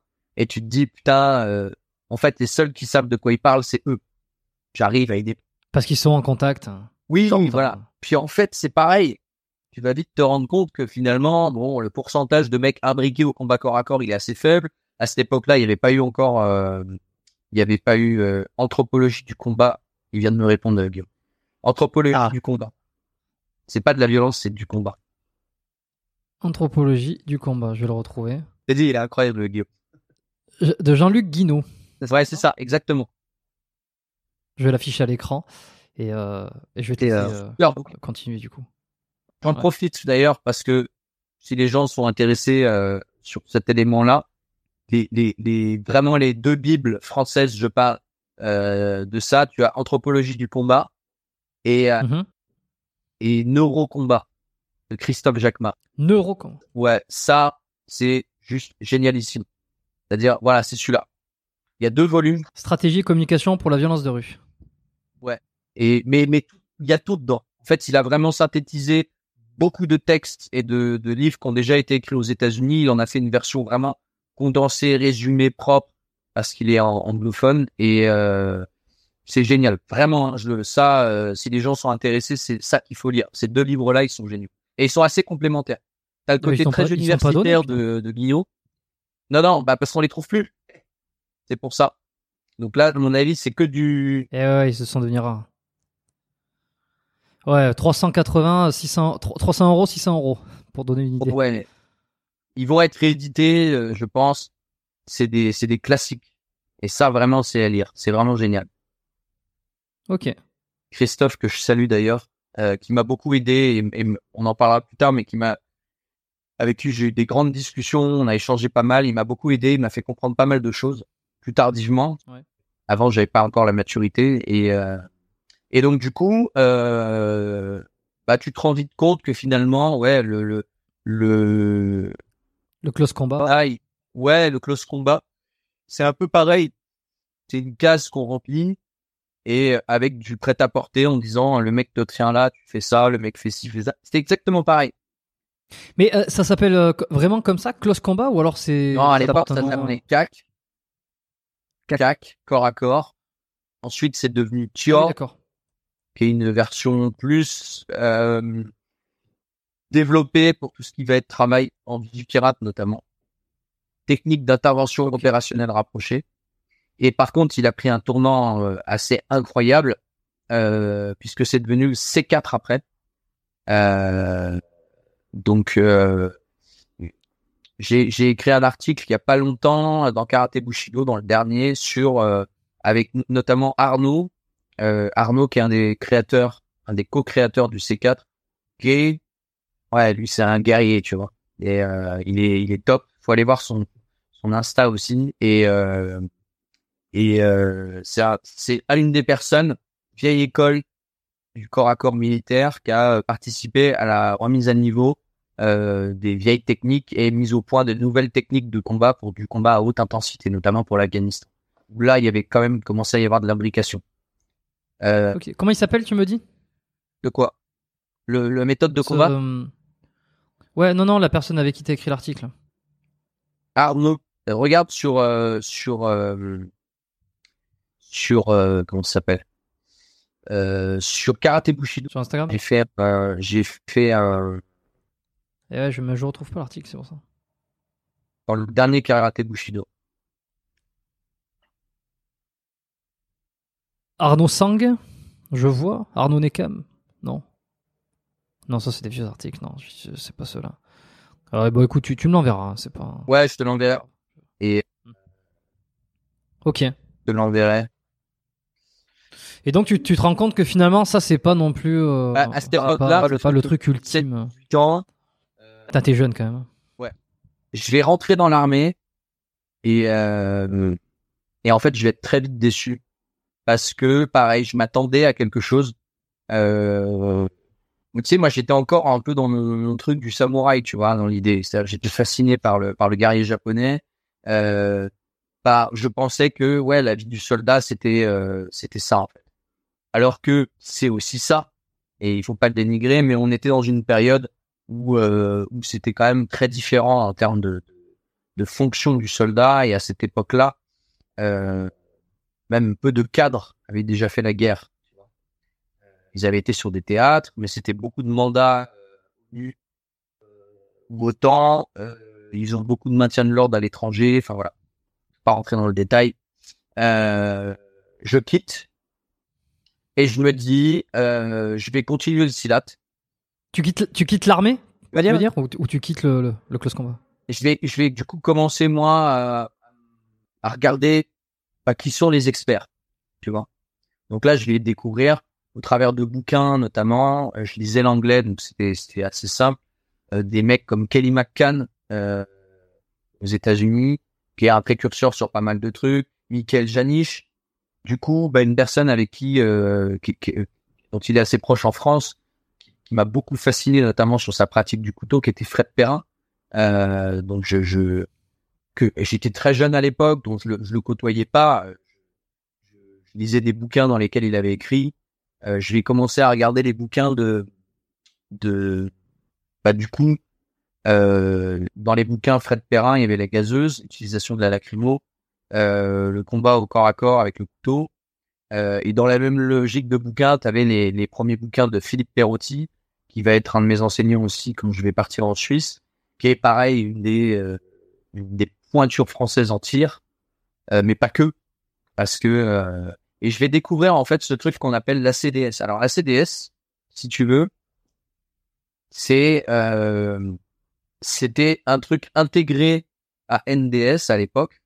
C'était une NDS, c'était une une une structure en Europe qui était un espèce de labo européen du tir en Suisse avec un colonel et avec euh, un ancien des forces spéciales françaises, Philippe Perotti. Donc il va y avoir Alain Barrezville, Philippe Perotti, et euh, qui vont monter cette structure géniale, qui va être très formatrice d'ailleurs pour l'armée française bien plus tard. À l'époque, je suis très jeune, donc si tu veux, je prends pas conscience de toutes ces choses-là. Je lis les bouquins, je lis énormément, et euh, je vais, euh, je vais, pour l'instant, je ne tire pas, tu vois. C'est-à-dire, j'ai j'ai appris à tirer à l'armée, mais je, je suis pas un tireur, tu vois. Je vais Hmm. focaliser sur le couteau parce que ça me semble être le truc ultime. Si tu sais gérer un couteau, il y a plus rien qui peut t'arrêter. Tu vois. Si, si tu sais gérer quelqu'un qui a un couteau ou si tu sais toi-même euh, Tu peux pas te servir, servir, d'un couteau. couteau si toi-même tu sais pas l'utiliser. Il faut comprendre qui. Ça pour moi c'est c'est très fondamental. Et je me dis c'est le truc ultime, c'est le sabre moderne. Euh, tout le monde a un couteau, c'est facile à avoir. Si tu sais gérer un mec qui a un couteau en face de toi, main nue c'est détente. Tu vois. J'avais besoin de, tu sais, j'avais besoin de, comme de régler, de cocher des cases. Que ce soit, euh, tu vois. Donc ça me motivait énormément et je m'entraînais. En parallèle du silat, je pratiquais le karaté Kyokushin avec euh, Fabrice Fourmand, qui, était mon entraîneur euh, pendant pendant sept ans hein, quasiment, et euh, qui, qui que je salue d'ailleurs. Et euh, et là, je découvre aussi un côté euh, très dur parce que c'était vraiment à l'ancienne hein, la manière dont on pratiquait. Aujourd'hui, on ferait plus ça. Ce que je disais, c'est qu'on était des fanatiques. Euh, c'était des entraînements très durs. Euh, j'ai des souvenirs incroyables, mais je suis jamais allé, je crois, aussi loin que je puisse me souvenir à l'entraînement en, en étant enjoué, tu vois. C'est-à-dire, tu y allais toujours en disant, Ok. putain, à quelle heure ça va finir euh, Voilà. Par contre, quand t'arrivais là-bas, c'était la guerre, tu vois. Donc, on s'entraînait très dur, je trouvais ça génial. Je me disais, je vais être plus fort physiquement, psychologiquement. Parallèlement à ça, je m'entraînais et je faisais des études. J'avais pas passé le bac, j'étais parti avant le bac, donc j'ai fait faire un, je vais faire un DAEU, donc j'ai une, un diplôme d'accès aux études universitaires, fac de Créteil, euh, option lettres, voilà. Euh, ce qui va me permettre d'avoir permettre d'avoir l'équivalent du bac. Et puis euh, passer mes diplômes en sport en parallèle pour l'enseignement des arts martiaux. Euh, en parallèle en DU, je vais faire de la criminaux. Et bah ouais, euh, en fait, j'avance comme ça, et je me rends compte que euh, ouais, en tout cas que je commence déjà à être crédible et surtout crédible vis-à-vis de moi-même. C'est-à-dire que je trouve que ça commence à faire sens ce que je fais. J'ai une manière d'enseigner qui est différente. J'ai commencé à enseigner très jeune. Euh, j'avais, euh, j'avais, j'ai commencé à enseigner, j'avais 18 ans, tu vois, euh, 19 ans en fait. Donc, euh, tu vois, c'est quand même assez jeune. Et euh, donc, bah, T'as as une idée, t'as as une idée globale un petit peu. Ouais, ça commence à on avoir un d'idées de- ce que ça représente. Voilà, ça commence à prendre forme et euh, et je vais être démarché, si on peut dire, pour rentrer dans l'armée à cette époque-là. Euh, J'avais eu l'occasion de participer à des stages dans des unités en tant que intervenant extérieur. Si tu veux. Donc, je, ça me ça me donnait une sensation de côtoyer des gens qui sont dans le réel. Donc leur questionnement m'inspirait énormément et euh, et puis j'avais un j'avais un, un ami, plus un grand frère qu'un ami à l'époque, qui aujourd'hui est toujours un ami. Je suis plus adulte, mais ça reste un grand frère, euh, qui vit aux États-Unis, Christophe. Euh, bah, pareil, j'aimais beaucoup discuter avec lui parce que c'est un mec qui avait une expérience de vie de taré, euh, avec une humilité de dingue et euh, et qui pratiquait aussi le silat à côté. Et donc, je lui posais beaucoup de questions. Je me posais des questions sur mon avenir. Tu sais, j'avais 22 ans, tu vois je me disais je vais faire quoi de ma vie avec tout ça euh, tu vois. mais mon rêve interne c'était vraiment ça c'était de me dire moi je voudrais être dans le réel en fait enseigner dans le réel tu vois et je vais euh, par cette volonté j'ai créé tout un contexte je pense et je me suis retrouvé dans la situation où on m'a sollicité pour rentrer dans une unité. Euh, donc, euh, je connaissais pas l'unité, euh, elle est pas très connue, c'est extrait d'ailleurs, et euh, pour bah, se monter une cellule euh, pour du combat rapproché spécifique à ce type d'unité-là. Et donc je signe, je dis oui, j'y vais, et là je découvre encore un autre monde, un autre monde avec des enjeux beaucoup plus importants. C'était, tu vois, j'étais, j'étais un jeune trop de balles en fait, tu vois, je me rendais pas encore compte. Et c'était marrant parce qu'à chaque fois que j'ai pris une claque comme ça, je me rendais compte. Donc là, je vais, euh, je vais y passer cinq années. Et euh, est-ce que est-ce qu'on peut avoir un peu plus de, de détails ou, ou tu peux pas sur euh, l'unité en question? Une unité des services spéciaux, voilà. Euh, donc euh, qui est euh, une des unités, on va dire, les plus prestigieuses de l'armée française. Pour pas rentrer dans le truc, tu vois. Pour pas dire, pour pas dire. Donc un truc un peu secret dont, dont on n'a pas le droit de, de trop en révéler, en gros. Ouais, si tu veux, services spéciaux, unité d'élite, trop vite, mais voilà, sans rentrer dans les détails, parce que j'estime que c'est euh, beaucoup de gens se caractérisent par ça, tu vois. Moi, je suis extrêmement fier et, j'ai adoré les gens avec qui j'ai travaillé et, on est encore très amis avec certains. Euh, mais si tu veux, ça me caractérise pas en tant que personne et j'ai surtout pas envie d'utiliser ça comme faire valoir en fait, tu vois de t'associer. Mais euh, alors, ça a l'air d'être un truc très prestigieux, t'en es très fier. Comment tu te retrouves dans ce truc-là? C'est toujours la question qu'on se pose. C'est, on vient de chercher. Comment Je veux dire, c'est un ami d'un ami, c'est un contact. c'est, comment ça se passe? Ouais, c'est ça. C'est beaucoup de cooptage ces unités-là. Il y a une création de poste, une recherche. Le chef de l'époque, un colonel, le chef du bureau opération instruction, le BOI, euh, bah en fait dit voilà, il faut trouver un mec qui corresponde à ce profil-là. Euh, voilà ce qu'on cherche. Donc bah les gens en dessous, le BRH, euh, les le, bureau des sports. Alors c'est pas un vrai bureau des sports entre parenthèses, un peu bizarre dit comme ça, mais mais parce que tout ce qui touche aux arts martiaux dans les armées, c'est les sports de combat on dit. Donc ça passe, c'est la filière en PMS qui demande à des potes, qui demande à des potes. Et puis ça arrive à un autre mec que je salue aussi, qui m'a beaucoup inspiré, qui était euh, responsable de la, qui était euh, de la cellule sport de combat à, à Fontainebleau. Si tu veux, dans l'armée sont centralisés, c'est-à-dire que il y a tous les gens dans tous les régiments, il y a des entre parenthèses euh, spécialistes sport de combat. Mais le formateur de tous ces mecs-là, les formateurs, c'est un pool spécifique qui est à l'école intersport des armées qui s'appelle la cellule sport de combat de l'école internationale des armées et qui va former les futurs instructeurs euh, de toute l'armée française, tu vois. Et euh, notamment un donc, qui s'appelle Lilian Almeras, qui est euh, entre parenthèses pas connu comme ça, mais dans ce milieu-là très connu parce que c'est un précurseur. C'est notamment lui qui a vraiment commencé, si on peut dire. Il, il, a été rejoint par d'autres ensuite, hein, mais c'est un des premiers à avoir vraiment intégré le, le MMA et l'aspect combiné de toutes les distances de combat euh, et de toutes les disciplines pour le fantassin. À une époque où il était en train de changer tout ça, tu vois. Euh, donc c'est c'est quelqu'un qui est assez sharp. Un peu précurseur. Ouais, c'est un c'est un c'est un type important des arts martiaux de l'armée. Et d'ailleurs, euh, toutes les unités SP euh, le connaissaient puisqu'il intervenait en personne à chaque fois dedans. Et euh, voilà. Donc euh, et lui, la démarche va être est-ce qu'on prend un militaire euh, déjà dans l'armée, qui a fait des sports de combat en plus de sa contrainte de travail? Donc ça, il y en a beaucoup. Des passionnés, tu vois. Ou est-ce qu'on prend un mec qui a été dans l'armée, mais qui a voué toute son existence au combat rapproché Et euh, comme il a déjà été dans l'armée, c'est facile de le remilitariser entre parenthèses. Mais euh, le fait qu'il n'ait pas été dans l'institution pendant un moment l'a pas bridé en fait dans sa pratique, tu vois.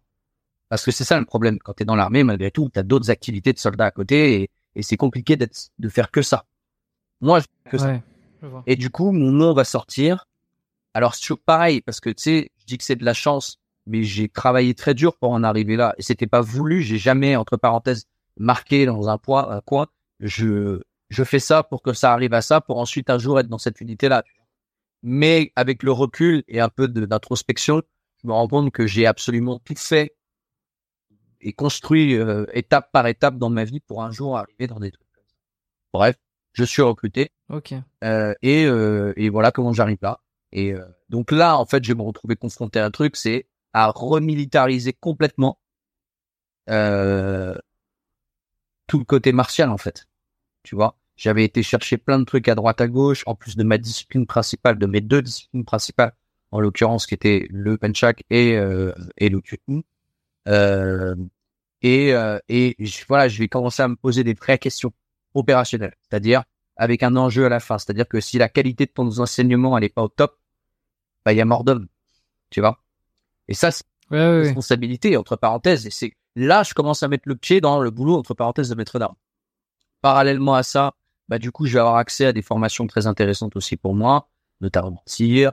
Euh, là, je vais être envoyé ensuite en Suisse, du coup, euh, et je vais rencontrer en personne bah, Philippe Perotti, Alain Barésil, qui euh, qui sont euh, que, qui sont les gens que je lisais quand j'avais euh, 19-20 ans, tu vois.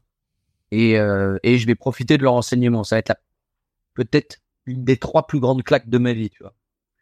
Notamment sur l'aspect pédagogique et euh, pragmatique. Ça, j'ai vraiment, euh, il y a eu un avant et un après vraiment. Tu vois. Où là, tu te dis putain, ces mecs-là savent enseigner. Enfin, il y a un truc, quoi, tu vois. Et euh, et en fait, ça, ça va conditionner tout, le reste de ma vie après. Je vais quitter, euh, je vais quitter euh, quelques années plus tard. Euh, J'aurai à l'époque 30 ans du coup, et je redémarre entre parenthèses une nouvelle vie civile où là, en fait, bah, je me retrouve avec plein de compétences martiales, euh, avec des distances de combat euh, très différentes, et euh, et je vais me demander ce que je vais faire de tout ça, tu vois. Et du coup, je vais basculer entre parenthèses, euh, et c'est là que je vais me rendre compte que chaque élément séparé les uns des autres de connaissances que je peux avoir dans un domaine, dans un autre, en fait, dans le domaine de la formation, ils sont très importants. Demain, je dois enseigner à quelqu'un à tirer, je peux le faire à combattre à main nue, je peux le faire, mais ça, c'est des petites parcelles de tout ça, tu vois. Euh, je peux lui apprendre à, à pas se retrouver dans la situation où il a besoin de le faire aussi, tu vois. Et euh, donc ça va. Je vais vraiment essayer de, de, de ouais, de, de prendre tout ça là et de me dire, ok, bilan de compétences, tu sais faire quoi? Ça, ça, ça, ça, ça, ça. Ok. Donc oui, je vais vendre ces choses-là. Qu'est-ce que je peux faire? Et euh, bah, je vais me retrouver à faire tout un tas de trucs. Euh, je vais bosser dans le privé. Et euh... attends, deux secondes. Mhm. Pourquoi? Ça ne charge pas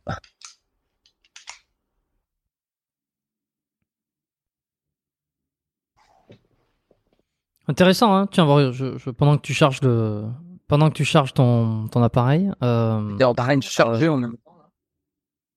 Bon, ben pendant ce temps, moi, je, je, je vais, ouais, ben, je vais meubler. Tu sais, moi, je- j'essaie de couper le moins possible. C'est beaucoup plus simple. euh, et puis, ben, je trouve ça que, je, je trouve ça plus sympa euh, de ne rien couper. Comme ça, on voit absolument tout. Et, euh, et donc, c'est hyper intéressant parce que tu vois, je, je tease un petit peu sur les petites questions que j'ai, euh, que je vais avoir par la suite. Pour nos auditeurs hein, qui se demandent où c'est que ça va aller, euh, y a, bah, évidemment, après tout ça, moi je vais te poser la question, enfin je lui poserai la question euh, de qu'est-ce qu'il pense finalement de, de- de- du plus efficace entre la self, le MMA, euh, euh, qu'est-ce qui est le plus euh, le plus efficace et efficient pour sa sécurité personnelle. Et puis il y a un petit truc qu'on a- dont on avait discuté en, en privé aussi au téléphone, c'est que tu t'es, enfin c'est qui c'était. Je m'adresse aux auditeurs hein, pendant que tu euh, que tu branches. Euh, c'est qu'il m'a il m'a avoué s'être euh, s'être tr- intéressé à tout ce qui est état modifié de conscience en combat. Donc le fameux AMOC euh, folie meurtrière. Ça je trouve ça fabuleux. On y reviendra après.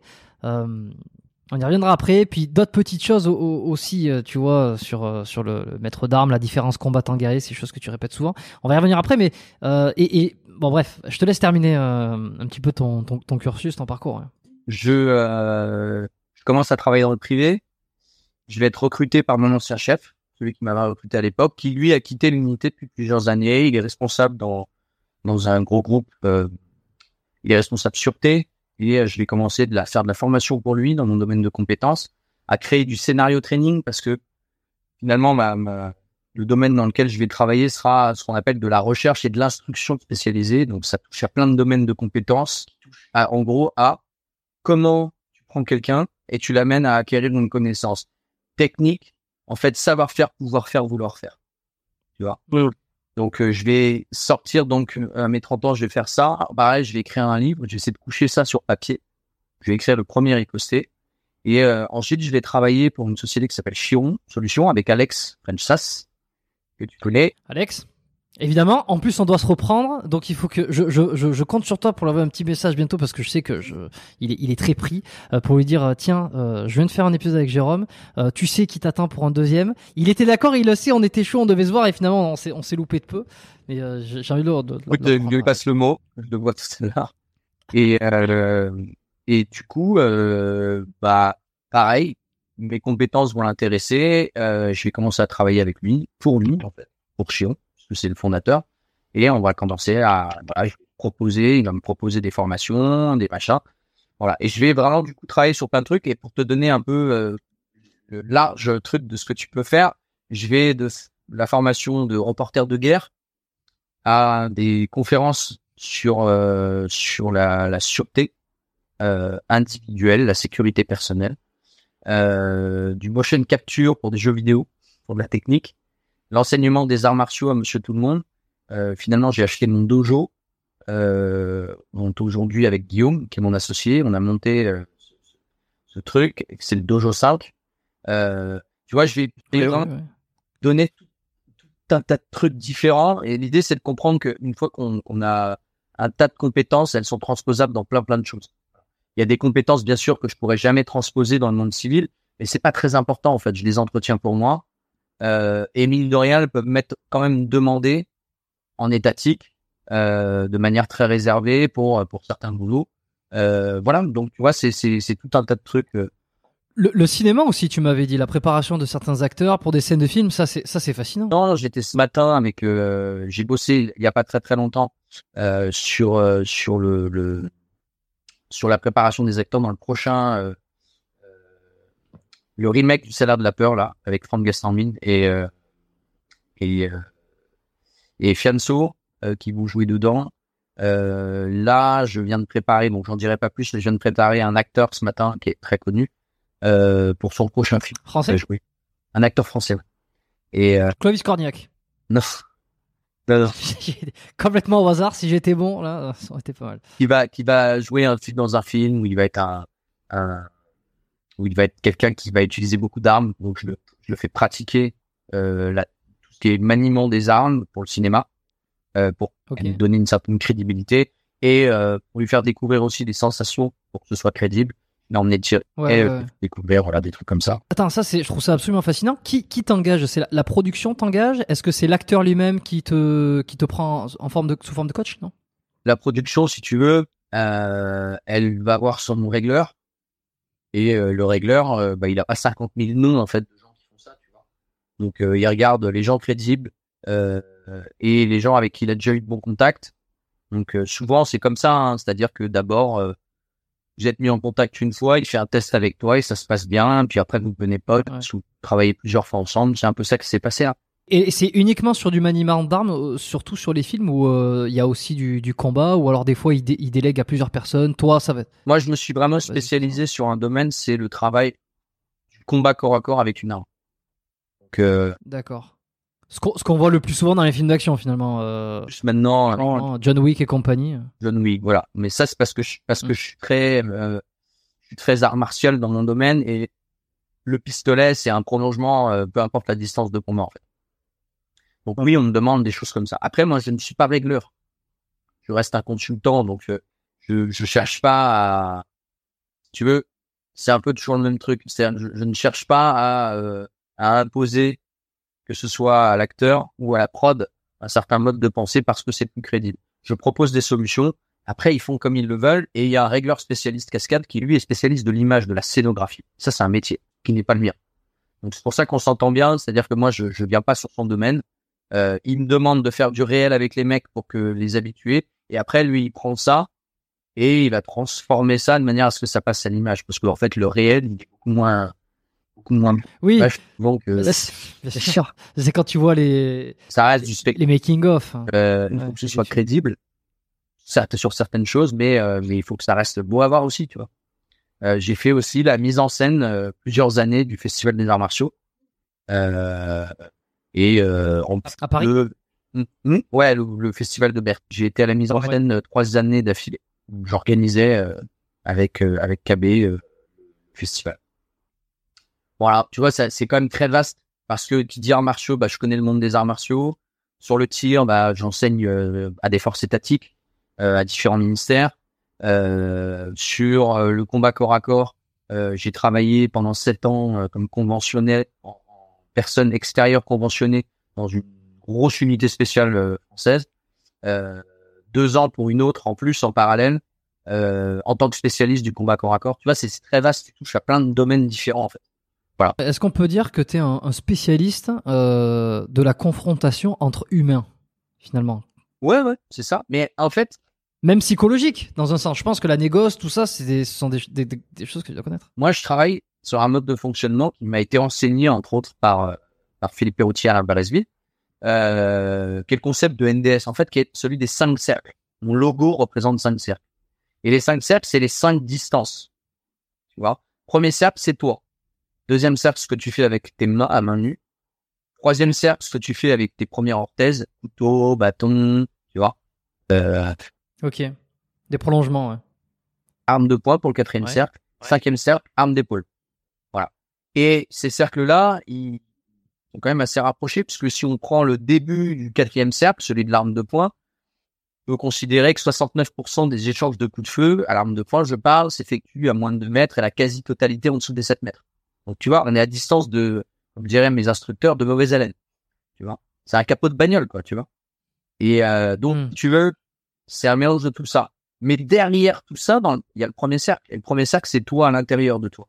Donc, ça correspond à ta capacité physique, parce que je suis aussi euh, prof de sport. Tes capacités physiques, euh, donc, bah, si t'es hors de forme, ça va être très compliqué. Il faut de la force, il faut de l'endurance, euh, faut, faut, faut, faut, de l'explosivité. Il y a plein de, qualités. Là, là, où tu rejoins beaucoup Cyril Diabaté, par exemple, euh, sur son sur son aspect euh, défense, euh, qu'il faut qu'il faut avoir ces capacités-là et que c'est pas juste en, en, condensant deux trois techniques. Cela étant dit, ça c'est le combattant parfait. Ok? Parallèlement à ça, il y a aussi tes, tes connaissances ce que tu connais en termes d'information sécuritaire a une influence sur la manière dont tu vas appréhender ton environnement. Et moi, mon boulot, c'est la sûreté. La sûreté, c'est la malveillance humaine. Donc, si tu veux, tout ce que je peux faire qui permet à une personne d'anticiper des situations, parce que c'est de ça dont il s'agit, en fait. Une agression n'arrive pas comme ça. Une agression, il s'est passé plein de choses avant sur la, dans un aspect chronologique qu'on a plus ou moins. Tu sais, je fais souvent cette comparaison avec mes stagiaires. Je leur dis, un bon garde du corps, s'il fait bien son travail, il se passera jamais rien ça veut pas dire que rien ne s'est préparé. Ça veut dire qu'à chaque fois que quelque chose s'est préparé, qu'il y a eu une étude de faisabilité d'agression sur son VIP, et eh ben les personnes s'est dit c'est mort, ils sont trop organisés, c'est trop bien géré, c'est euh... putain mais attends, c'est mon chargeur qui merde. Ton chargeur qui déconne. Oh merde. Ne, ne nous laissons pas saboter par ton chargeur hein, sur, cette, sur cet épisode. Il chauffe ou un truc comme ça, je sais pas. Là, ça a l'air de changer. Et euh, donc du coup, euh, as cet aspect-là. Et après, tu aussi les connaissances ingurgitées qui sont des connaissances techniques. Euh, puis ensuite, tu as tout l'aspect cognitif. Euh, donc tes temps de réaction. Enfin voilà. Tu vois, à l'intérieur, ça correspond à plein de choses. Donc moi, je trouve que c'est presque la chose la plus importante parce que finalement, utiliser un pistolet ou un couteau, c'est de la forme. Mais ce qui est important, c'est très technique, ouais. Petit principal, c'est ton mm. cerveau. Donc moi, je suis beaucoup plus porté sur cet aspect-là. Et je rejoins Cyril sur l'aspect euh, euh, efficacité. Évidemment, un type qui est euh, en forme physiquement, qui a un bon cardio, qui a de la force, qui a de la technique, qui a tout ce que tu veux, évidemment, il sera beaucoup plus efficace et à même de faire face dans une situation si tant est que son premier cercle, son cerveau derrière, soit prêt à ça. Mais je mets quand même ma part, si tu veux. Quand tu regardes la plupart des tueurs de la Cosa Nostra new-yorkaise dans les années 70, si tu veux, c'était pas des, euh, c'était pas des grands euh, combattants de MMA, tu vois, euh, ni des grands spécialistes de la self-défense. C'était des mecs souvent qui étaient un peu hors de forme physiquement, qui mangeaient beaucoup et qui faisaient pas beaucoup de cardio, tu vois. Sauf que ils sont désinhibés. Et pour ôter une vie ou pour frapper un mec à coup de nerf de bœuf, il n'y a pas besoin d'un physique exceptionnel. Ils trichaient pour gagner, tu vois? Hmm. En fait, c'est ça dont il s'agit. C'est-à-dire que moi, par contre, je rejoins complètement quelqu'un qui n'a pas été habitué à cette violence-là, la petite ménagère de 50 ans qui n'est pas prêt à faire face. C'est pas en lui vendant de la technique, euh, des petits trucs comme ça, pour s'en sortir que ça va fonctionner. il vaut mieux lui vendre autre chose, si je puis parler de vendre, c'est-à-dire lui proposer autre chose. Et si cette personne-là, par contre, tu vas aux États-Unis, de la ménagère de 50 ans avec un 38 spécial, il y en a un paquet, tu vois. Et quand il faut faire face, parce que culturellement, elle est éduquée à ça, elle te met deux pruneaux dans la, dans la paillasse et, euh, et tu vas, tu vas poser ton chapeau au bord de la route, tu vois. Donc, euh, pourquoi? Bah, parce que c'est, voilà, elle est habituée à ça. Et euh, elle est hors de forme, hein.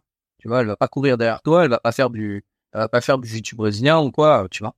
Finalement, si, si, je comprends bien, c'est que peu importe la technique utilisée, c'est pas ce qui sera euh, le plus important pour toi, c'est vraiment le socle psychologique, le socle euh, d'attitude, enfin de, de, par rapport à l'agression, qui sera déterminant, plus que si tu sais mettre un point, plus que si tu sais euh, balayer, plus que si tu sais mettre euh, une béquille. Tout ça, c'est des outils. La personne intelligente, c'est la personne qui va comprendre que, regarde, j'ai 50 balayettes, je suis une ménagère, j'ai conscience des enjeux. Quand je dis conscience des enjeux, euh, c'est je sais que si je suis confronté à quelqu'un, je suis absolument pas en forme physiquement pour faire face à un agresseur, un cracker à Stalingrad ou euh, une équipe de jeunes qui veulent me dépouiller. Ok, j'ai conscience de ça.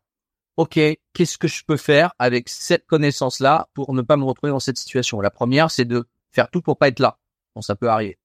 La deuxième, si j'y suis obligé, parce que je sais pas si sur mon trajet tous les jours ou quoi que ce soit, avec quoi je serai en mesure de me défendre? Et là, faut tricher. Tu vois ce que je veux dire? Il faut tricher, mais il faut pas se raconter de mensonges. Encore une fois, c'est-à-dire que c'est pas en allant s'inscrire au club de Krav Maga du coin ou au club de Penchak même avec moi. Moi, quand ils viennent me voir en me disant c'est pour faire de la self défense, je leur dis mais ça dépend, c'est quoi l'objectif, tu vois? Toujours pareil. Si quelqu'un qui est hors de forme pense hmm le même truc. Je sais pas ce qui se passe. Quelqu'un qui est hors de forme se euh, s'imagine se retrouver dans une situation à pouvoir s'en sortir euh, juste en faisant euh, un peu de technique, c'est c'est pas possible. Il faut être réaliste. Mais alors, qu'est-ce qui met le plus en condition, selon toi, entre euh, une discipline de self-défense, euh, une, condition, qu'est-ce qui met le plus en condition psychologique d'une agression? Entre euh, une activité de, une discipline de self-défense et une discipline de sport de combat tel que le MMA si je m'amuse à faire ce que tout le monde fait en ce moment, c'est-à-dire à confronter un petit peu les deux univers? Moi, je vais même être plus simple que ça. On a parlé de la l'aspect psychologique comment dans un cours de self, je dis pas que ça n'existe pas, mais ça va être compliqué dans un cours de self de retranscrire cette peur de perdre et d'être choix en combat, de prendre des coups et tout ça, tu vois. Donc moi, en fait, c'est ce que je dis souvent aux gens, c'est que la première étape, le premier levier à passer, c'est celui du sport de combat en fait. Comme je te disais tout à l'heure, j'ai eu droit jeune et ça a été assez salvateur pour moi. Le fait de te mettre en face d'un mec qui veut te mettre KO. Mais même si c'est une compète, tu vois, la compète, l'enjeu, la petite boule au ventre que tu as, elle est importante. Une fois que tu as passé ce cap-là, pousser un peu plus loin le bouchon. Et là, ça prend tout son sens. L'autre solution, si tu fais de la self pure, je parle, c'est de la self à la euh, Lee Morrison, euh, Kelly McCann, ou tu vois, c'est du scénario training ultra violent. Tu sais une décharge avant le machin, et, euh, et là, en fait, les mecs, ils te mettent un casque à bulles, ils te mettent des mitaines et ils se déboîtent comme des malades et il faut t'en sortir. Tu vois? Et tu regardes, euh, tu, regarderas Lee Morrison, c'est vachement bien ce qu'il fait. Mais pareil, c'est une marmule et ça concerne souvent des mecs qui sont quand même un peu en forme à la base parce que tu sais très bien que bah déjà tu vas être diminué physiquement à cause du stress. Donc si en plus de ça t'es limite physiquement, ça risque d'être compliqué. Ouais, bah c'est un sacré, un sacré, sacré morceau. Il, ouais. il, a pas l'air commode hein, sur, sur la photo, mais euh, c'est un petit peu ce qu'a essayé de faire euh, Karate Bushido là sur ces les fameuses vidéos de. C'est ça qui était intéressant dans l'idée. Après, je, je, je, quand même, je mets un petit là à ce genre de truc. Il y a ce qu'on appelle le syndrome d'accoutumance au scénario.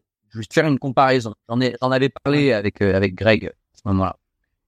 Le principe, voilà, le principe même. Si tu parles de self-défense, c'est opposition, incertitude. C'est les deux éléments fondamentaux à mon sens. Tant que c'est de la complaisance, il n'y a pas d'opposition. Tu vois? L'incertitude, c'est bah ouais, ok, vous avez travaillé pendant un an sur un direct du droit, sur un direct. Là, le mec il fait ce qu'il veut. Tu vois? Mais pour ça, il faut un petit socle technique quand même. Tu vois? Donc tu vas essayer de prendre un socle technique qui te permet de te démerder avec le plus de de, de la manière la plus générique possible. Parce que si pour un direct du droit comme ça, un direct du droit comme ça, un direct du droit comme ça, il y a une technique différente à chaque fois. Je l'explique très bien dans riposté, dans le premier riposté. C'est que à un moment donné, euh, d'un point de vue synaptique, ça va être très long. Il faut aller chercher, identifier. Tu passes dans une boucle qu'on appelle le cycle de Boyd, la boucle ODA, qui va être relativement longue et tu perds du temps. Bref. Donc, opposition, incertitude. Donc ça, quand tu as un peu de technique, c'est bien de la vérifier comme ça. Mais attention, cela dit, c'est-à-dire que le problème, c'est que si tu fais ça trop souvent, trop régulièrement, t'es plus dans la self-défense, il n'y a plus d'enjeu. Il faut que tu encore cette, cette, que ton cerveau ait encore un petit peu cette peur de la sanction. Je m'explique. À l'unité, à l'armée, euh, on utilise ce qu'on appelle la simunition. Tu vois, la simune, c'est euh, c'est des munitions euh, à chaîne pyrotechnique qui vont envoyer des billes de peinture. C'est quelques jours, ça fait des putains de marques. Hein. Tu tires pas sur la peau euh, directement. Soit de la FX, on appelle ça de la simune. Euh, ça permet d'intégrer un kit que tu vas mettre dans ton arme de service. Donc si t'as un Glock, si t'as un AR-15, un fusil, voilà ça. Euh, enfin c'est pas celle-là. T'as tapé 6 Ouais, ouais 6 munitions. 6 munitions. Ouais, ouais, ça. C'est plutôt celle en bas à gauche. Et euh, ouais, c'est ça, c'est ça, c'est ça. Ouais, c'est ça. Exactement. Donc l'avantage, c'est que tu prends ton fusil d'assaut de travail et tu mets un kit à l'intérieur. Tu vas changer le transporteur, tu vas changer le canon. Enfin, il y a pas mal de trucs à changer dedans. Et euh, ça va te permettre d'avoir, euh, ça va te permettre d'avoir ton arme de service avec des dispositions de tir qui ressembleraient à du airsoft plus plus parce que les, les billes font quand même très malin. Donc tu vas pas, euh, tu vas pas en t-shirt quoi, parce que sinon tu tapes des putains de marques. Ensuite, euh, ça permet de travailler en opposition. On appelle ça force on force. Donc pendant la semaine, je me suis entraîné à tirer, à tirer.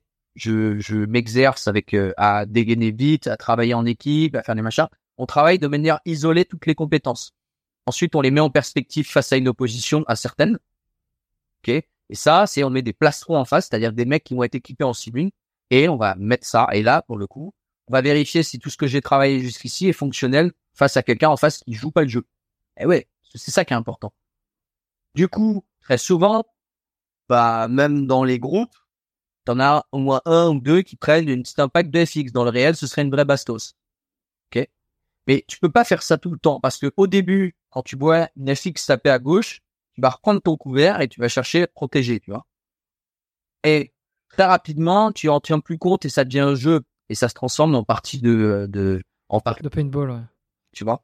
Là, on perd l'intérêt un peu du truc, tu vois? Et, euh, et donc, c'est ça qui est dommage. Et le syndrome d'accoutumance au scénario, c'est que si tu fais trop de simune, ton cerveau a compris que c'était un scénario. Même s'il le sait consciemment, tu joues encore un peu le jeu au début.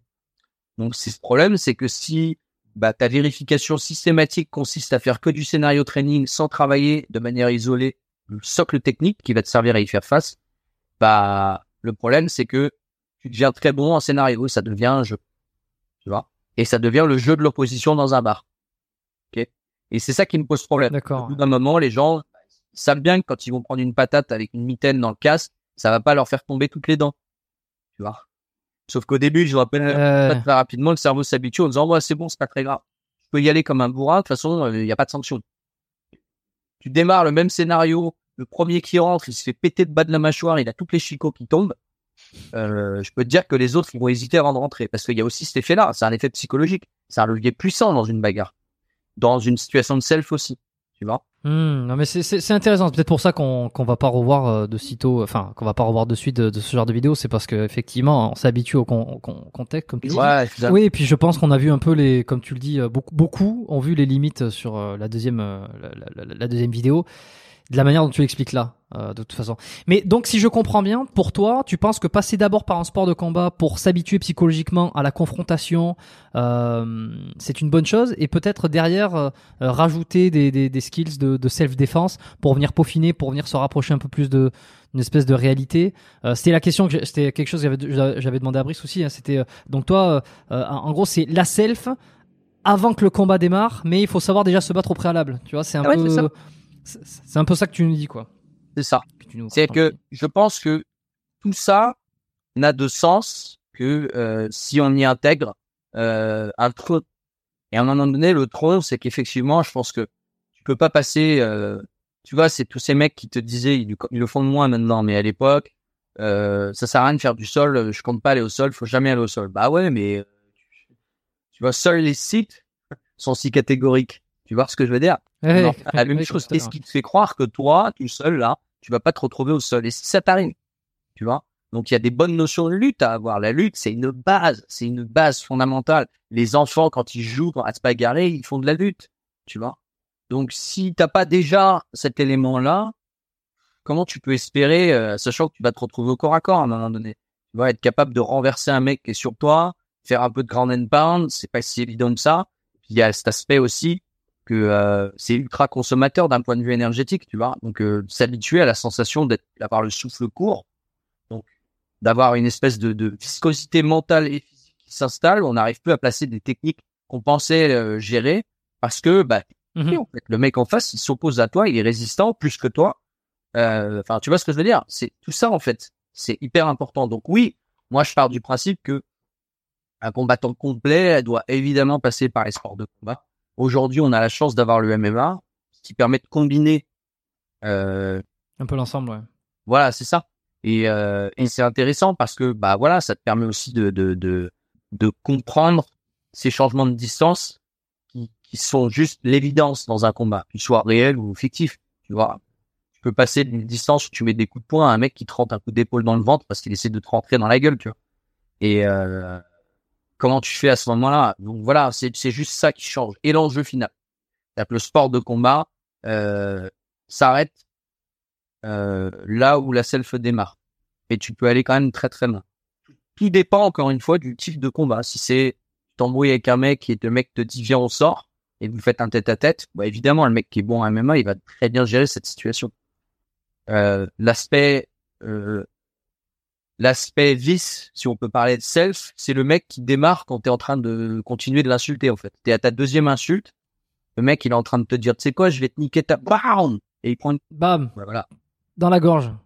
Mais si ça marche pas, si le mec il a un peu de métier, c'est un mec qui, s'est déjà retrouvé dans cette situation, c'est quoi Il va devoir attraper la bouteille. Il va te dire qu'est-ce que tu fais là? Qu'est-ce que tu fais?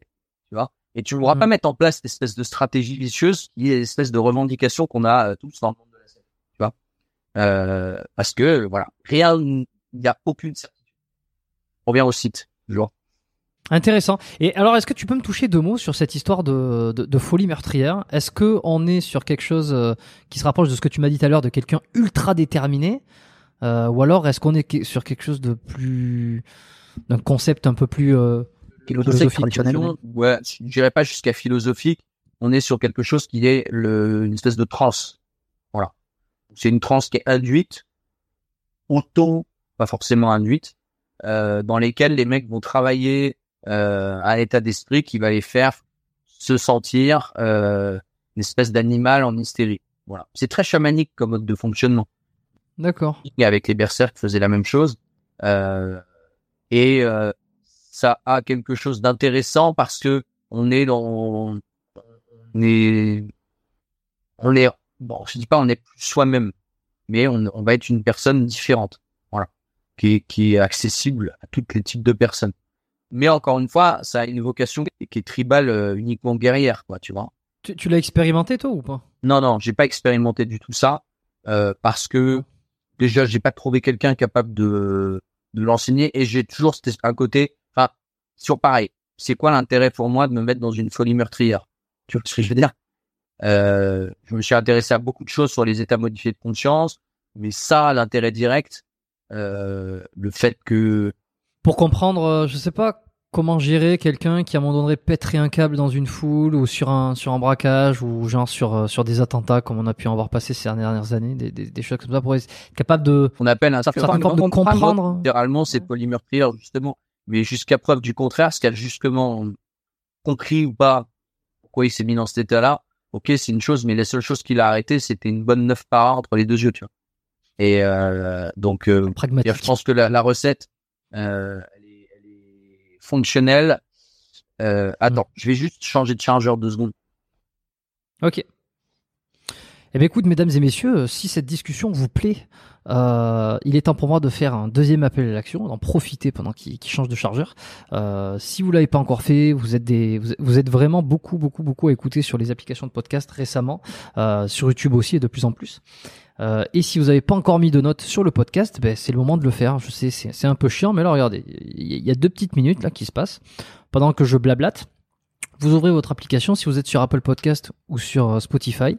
Si vous appréciez l'émission, si ça fait plusieurs épisodes que vous écoutez, euh, ou alors c'est peut-être le premier sur lequel vous tombez, vous trouvez ça passionnant, euh, ben le mieux est de faire une petite, rétribution, de 5 étoiles sur Spotify ou sur Apple Podcast. Et en plus sur Apple Podcast, vous pouvez laisser un commentaire euh, en plus d'une note, donc une remarque, un petit mot, euh, qui n'apparaîtra pas forcément en public, euh, sauf sous les notes, exactement, je sais plus, mais moi je les vois tous à chaque fois, je reçois une notification quand je reçois des commentaires, et je suis très content d'en recevoir, et ce qui permet de, de remonter dans les classements et, et de faire plaisir à l'hôte du podcast qui est moi-même.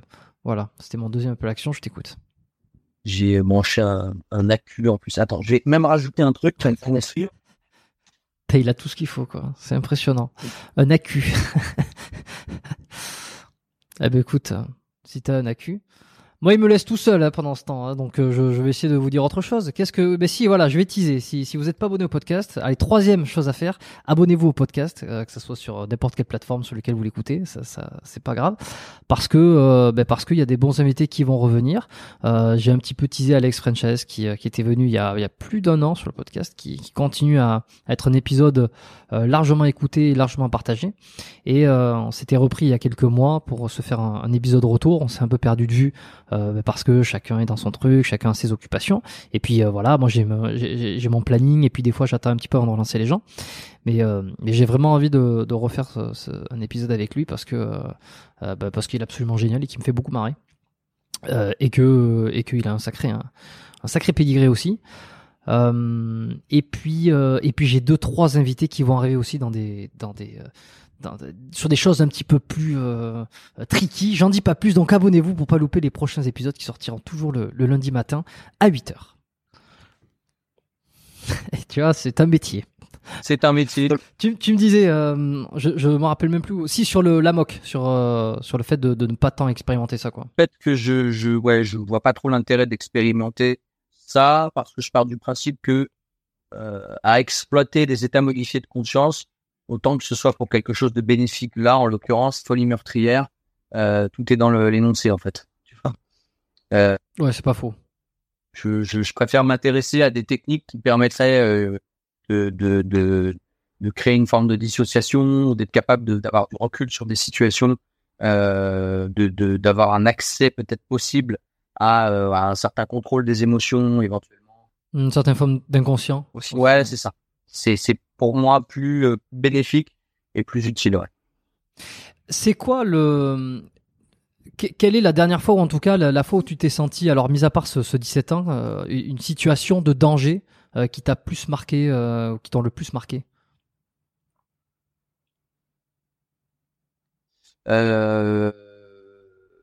Bah, je préfère donc pas trop rentrer dans le détail pour le coup, parce que c'est des, des, des, trucs de taf. Euh, ouais, bon, oui, ouais, voilà, mais faire simple, euh, je, je c'est pas que je me sens pas en danger, euh, c'est que les seuls moments où je me suis senti vraiment en danger dans la vie, euh, c'est à des moments où j'avais pas les compétences techniques pour pouvoir gérer une situation. Tu vois, tu, tu un peu sauter à l'eau sans savoir nager. Tu vois? Là, on va dire, tu tombes d'un bateau, tu en pleine mer, tu, sais nager, voilà. Tu te dis bon, bah euh, plein d'incertitudes.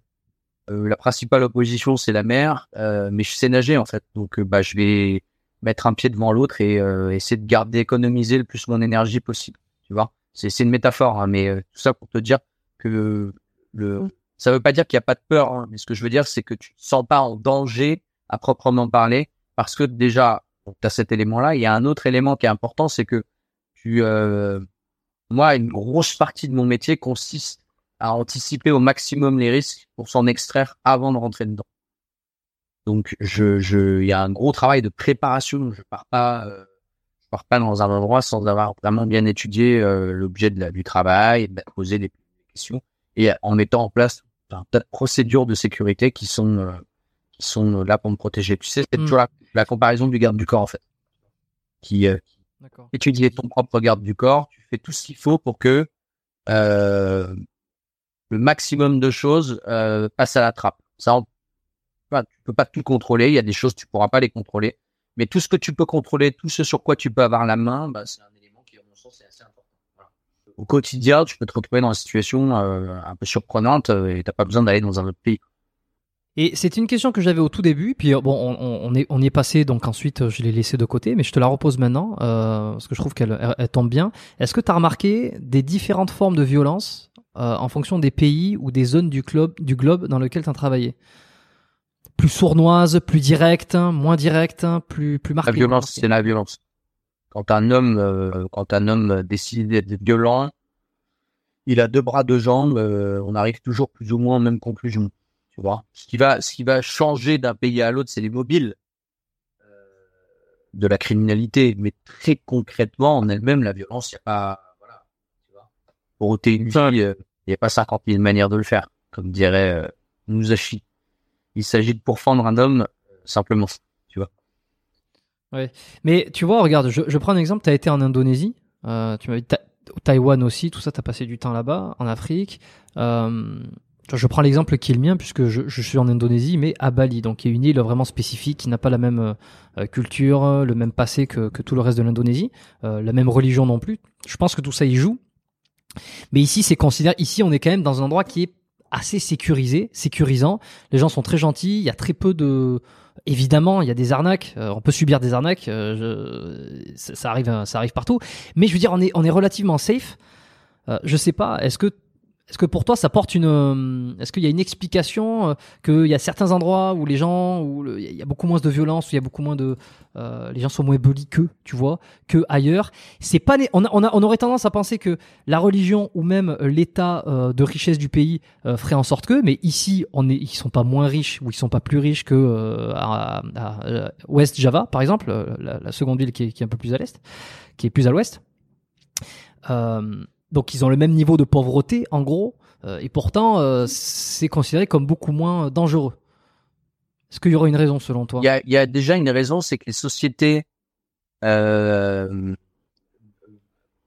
violentes, si on peut dire, j'aime pas trop ce terme, bon, elles ont euh, elles ont une, une, une, constante en général qui est que euh, les gens saisissent vite les enjeux de cette violence. Donc ça veut dire que tu fais attention à ce que tu dis, euh, voilà. Alors ça, ça, c'est à double tranchant.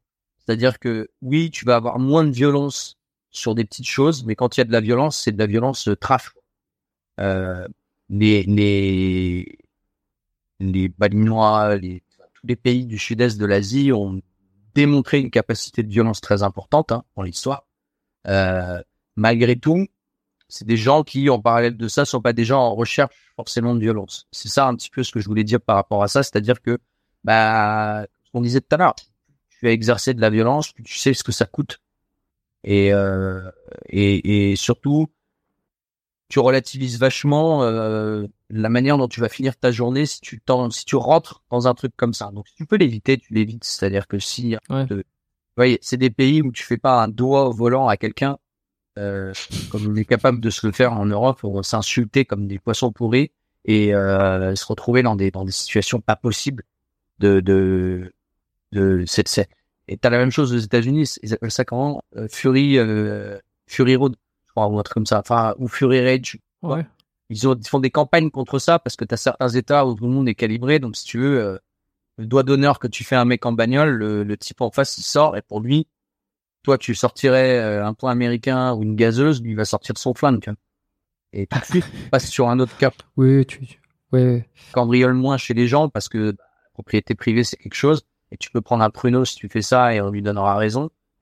Mais euh, voilà, ça passe vraiment. Je, je, je, j'aime pas trop comparer les sociétés euh, entre les sociétés qui ont plus de violence et d'autres moins.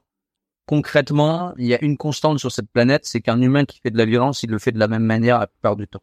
Ce qui va changer, c'est ses mobiles, le pourquoi il le fait?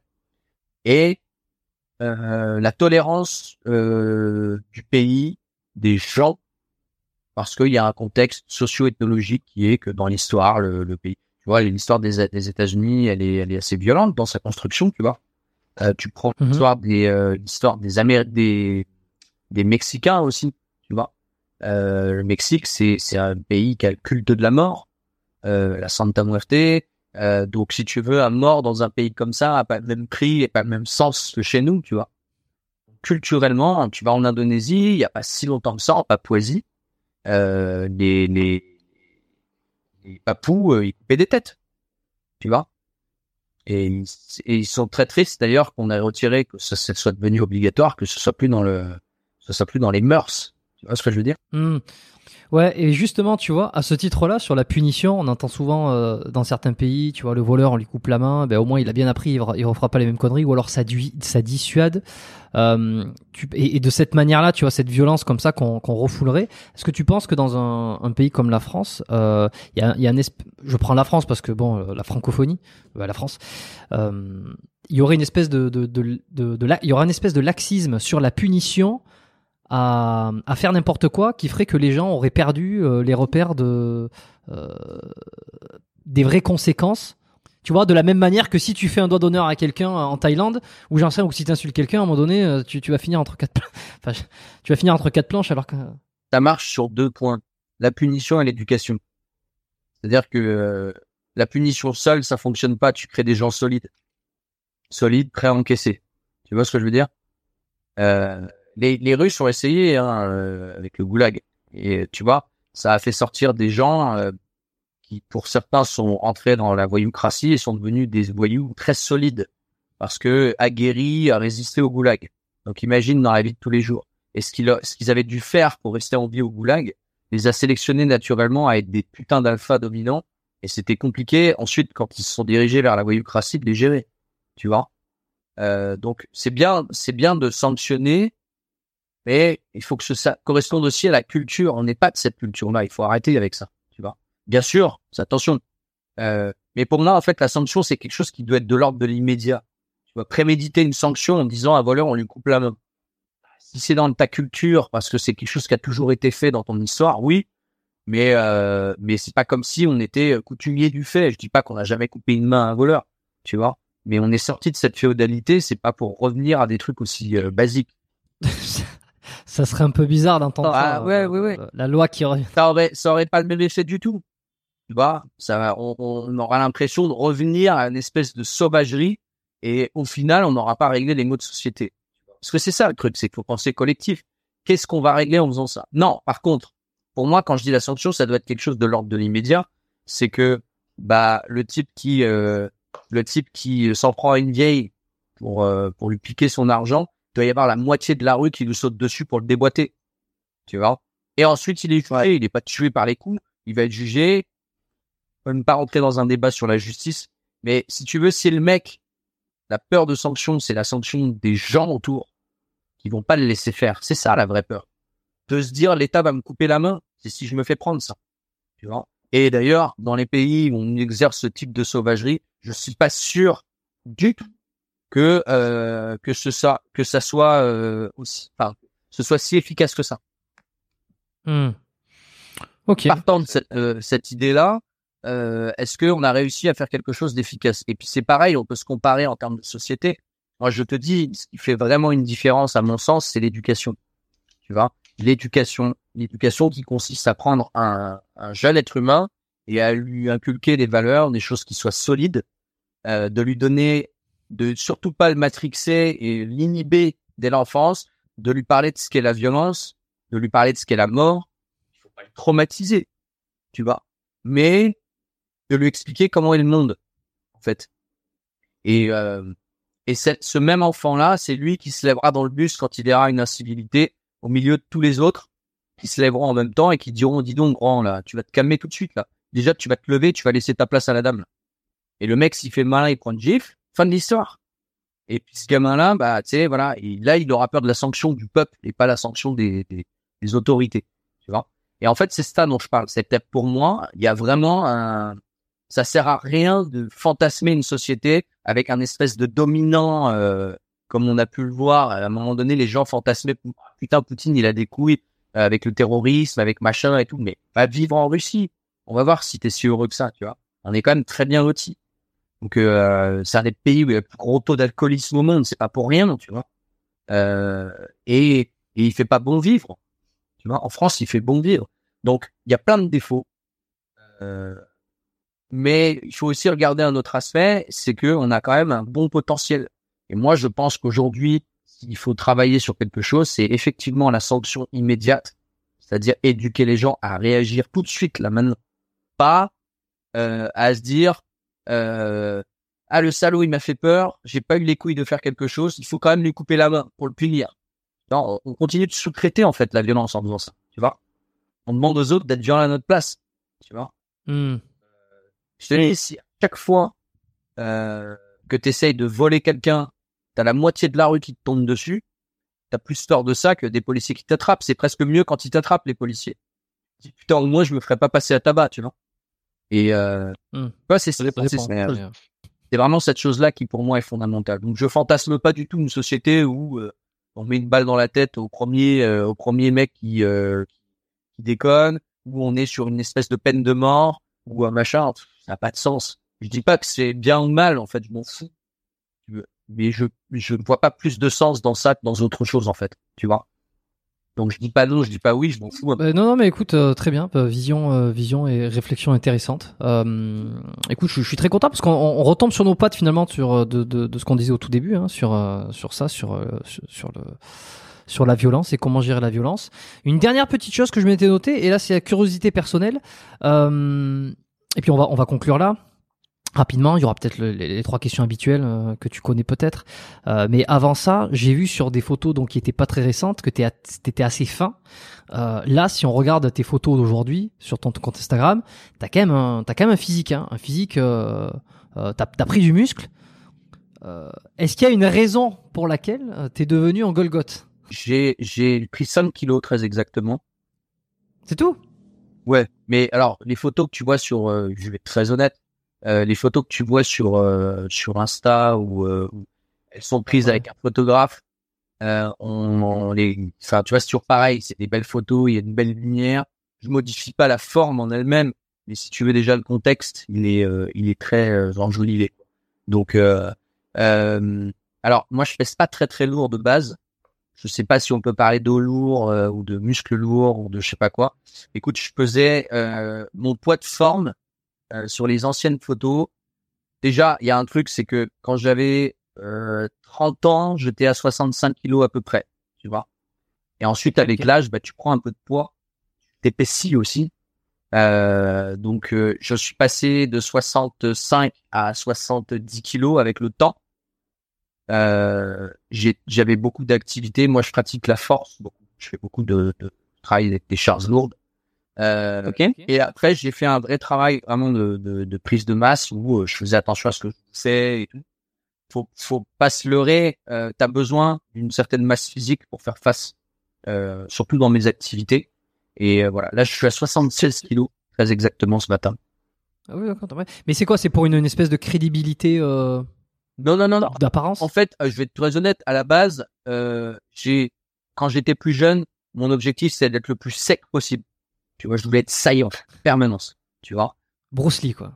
Ouais, ouais, ouais. Et puis c'est pas ça, c'est que tu axes beaucoup d'activités autour de euh, des, ex- des exercices cardiovasculaires. Tu vois, il faut courir longtemps, vite, être euh, explosif. Tu vois, je nageais dans la même journée, j'allais courir. Tu vois, donc j'avais j'avais un. Ensuite, quand t'as moins de 30 ans, t'as un métabolisme qui est pas le même. Moi, j'ai vraiment senti un changement entre 33 et 34 ans. Tu vois, là, j'ai putain, je me suis dit, mec, tu commences à faire du gras si tu te laissais un peu aller. Et alors, je me suis surtout orienté un truc, c'est que bah je sais que je pourrais pas avoir la même forme physique que j'avais quand j'avais euh, j'avais euh, j'avais 25 30 ans tu vois. Et donc du coup je suis allé chercher quelque chose quelque chose qui dure dans le temps euh, c'est la force. Voilà. Donc j'ai euh, j'ai je, je m'entraîne tous les jours tu vois. Euh, Tu vas à la salle tous les jours? Je je suis pas à la salle tous les jours je m'entraîne tous les jours mais j'ai beaucoup d'activités à côté et j'ai un métier Différents entraînements. je, je- ceux qui me connaissent le savent. J'ai mes, mes, mes Tupperware. j'ai ma bouffe, mes aliments sont pesés. Non, mais vraiment, hein, tu vois. Cadré, quoi. On bouffe. Euh, je peux être un peu chiant d'ailleurs. Tu vois, encore ce matin, euh, euh, j'étais à Subtac, qui avait Alex d'ailleurs, et, euh, et Raph, euh, et il me proposait, euh, il me proposait un McDo, tu vois. Et euh, voilà. Je dis pas que je fais jamais d'écart. Les salauds. Voilà. Euh, j'ai la chance d'être euh, d'être sponsorisé par une marque de, compléments alimentaires aussi. Donc ça aussi, ça m'aide beaucoup. C'est qui? Nutrimuscle.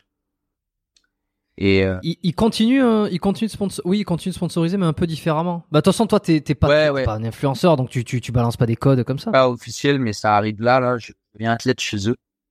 Euh, ok. et, et voilà. En fait, je te dis, moi, j'ai la chance aussi d'être prof de sport, donc de savoir m'entraîner. Euh, et euh, c'est quelque chose qui est important pour moi, c'est-à-dire que je sais que dans le temps, je pourrais préserver une certaine force euh, et une certaine densité musculaire, mais euh, je pourrais pas être aussi endurant que je l'étais avant. Je pouvais pas me taper du CrossFit. J'étais fan de CrossFit à l'époque. Euh, photo où tu me vois le plus fin, c'est la période de CrossFit à mort. Tu vois. Je brûlais, je brûlais de la calorie toute la journée comme un malade. Aujourd'hui, je peux plus me permettre de faire ça. J'ai trop, trop d'activités, trop de choses à gérer. Donc, euh, c'est pour moi, euh, c'est pour moi une, une- ouais, voilà. Je, je veux mon poids de forme 75, 76. Je veux pas monter au-dessus. Euh, mais tu vois, j'ai une nature à être assez sec. Donc, dès que je commence à, à- tu vois là, je suis parti, euh, je suis parti deux semaines en manip. Euh, en rentrant, j'avais perdu 2 kilos, tu vois. Donc euh, parce que je m'entraîne moins, parce que je mange moins, euh, je mange moins. Enfin, tu vois, je suis moins discipliné quand, quand je fais ce que je peux à l'étranger. Je bouffe ce qu'on me donne quand ça arrive. C'est un peu plus compliqué. Hmm. Là, tu vois, je suis rentré, je me suis remis, euh, je me suis remis au- à mort dans le truc, dans le game. À fond les ballons. Ok. Et alors, juste rapidement, comment t'entraînes euh, ta, ta force? Ça ressemble quoi à tes entraînements sp- Bah, spéci- spécifiquement sur le, le- le- la force et le muscle? Je travaille, je travaille, je fais pas de, La vraie question, c'est est-ce que tu fais la série unique? Non, non, non, la fameuse série unique. Alors, je, je vais même pas rentrer dans cette polémique. Euh, Non mais les, alors, attends, attends, les gens savent, les gens savent maintenant parce que j'ai re- j'ai j'ai reçu, euh, bon, l'épisode est, est pas encore sorti lorsqu'on enregistre, il sortira très très bientôt avec Frank Ropers où une bonne fois pour toutes, on a compris ce que c'était que cette histoire de série unique. Bon, voilà. Alors, je, je, je profite, je vais poser toutes mes questions. je je euh, je j'ai pas de critique sur cette série unique euh, dans le sens où euh, c'est un truc qui existait dans les années 80 90 euh, qui s'appelle le- à l'époque ça s'appelait le heavy duty tu vois Heavy duty, oui, oui, oui. qui était une, une méthode d'entraînement surcompenser ta ta séance avec ce genre de truc et en gros tu tapais tu prenais un poids pour en faire 10 et tu t'en tapais 20 tu vois Hmm. Euh, De, Men- de Menzer. Voilà, Voilà. exactement. C'est un, un, un concept qui existe depuis très très longtemps. Il y a des mecs bien plus compétents que moi, notamment Rudy Koya qui en a parlé. J'aime beaucoup Bien ce qu'il Rudy Koya parce que parce que il fait euh, il fait toujours ce que j'aime moi dans les gens qui critiquent, c'est-à-dire thèse, antithèse, synthèse. Voilà, c'est ça lui. Ouais. Voilà, donc c'est exactement ça. Donc je je c'est une manière de l'appeler à la française, la série unique. C'est pas un mensonge total. Euh, par contre, ce que je veux dire par là, c'est que c'est une méthode de travail qui s'adresse quand même à des mecs qui ont déjà un putain de niveau. Si tu regardes un peu le développement du heavy duty, la manière dont c'était travaillé, à chaque fois c'est des théories, tu vois? Donc moi je pars toujours du principe qu'on est tous très différents. Euh, voilà, moi tu sais, je je je Franck, j'ai beaucoup de respect pour lui. Je lui, dois beaucoup malgré tout, hein, quoi qu'on en dise. C'est quelqu'un qui m'a qui m'a beaucoup apporté. Euh, voilà, je, je le reste, ça c'est entre lui et moi. Euh, et alors je te dis entre lui et moi, il y a rien en fait, il y a pas de reste. Genre, on a un, un litige, je crois que ça, on n'a aucun litige. Euh, et et c'est un athlète, il a une bonne forme physique, quoi qu'on en dise. Euh, Quand même. et, ouais. euh, et voilà, est-ce que lui fait la série unique? Faudra lui demander. Moi, je ne sais pas. Par contre, Oui, ah ben oui, ah ben il me l'a confirmé. Il m'a confirmé, il m'a expliqué exactement comment il faisait. entre ce qui entre ce qu'on dit et ce qui est vraiment, voilà, est-ce qu'il fait pas autre chose? Bah ça après, euh, Voilà. Par contre, moi, je te dis, fais le test sur un heavy duty.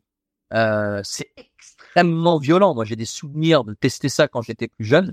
Euh, je, je- c'est, enfin, tu sens passer le passe le truc, tu vois. Et effectivement, en termes de Mm. sensation, t'es max. Est-ce que ça a un vrai développement sur le long terme, sur la croissance musculaire? Il vaut mieux lire les, les, des trucs de Ruticoya qui en parlent à l'époque où Franck a commencé à le présenter.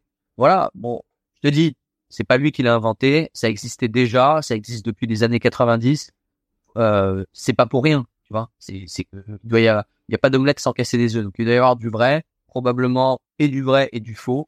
Moi, j'ai pas un niveau, j'ai pas un niveau de prof de sport, euh, de préparateur physique suffisamment important pour juger le truc. Voilà. Un peu de communication, un peu de, un peu de réseau, un peu tout ça, un peu de critique, un peu tout ça mélangé, fait que ça fait une espèce de pot pourri où on sait plus. Voilà, il fait son business.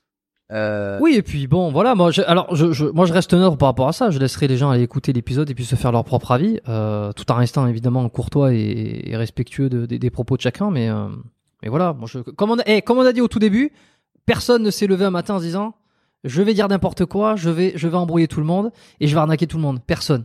Donc euh, tout le monde qui s'est construit d'une façon de penser et là pour une bonne raison et non pas pour pour flouer les gens. Ou en tout cas, ils sont rares. Je te dis. Euh si j'en suis là aujourd'hui, c'est en grande partie grâce à Frank Ropers aussi. Il y a plein d'autres personnes qui ont participé dans ma vie, mais c'est quelqu'un que j'ai rencontré, j'avais 14 ans. Tu vois, je vais même te donner un scoop. Mon premier scooter, mon premier scooter, c'est lui qui me l'a acheté.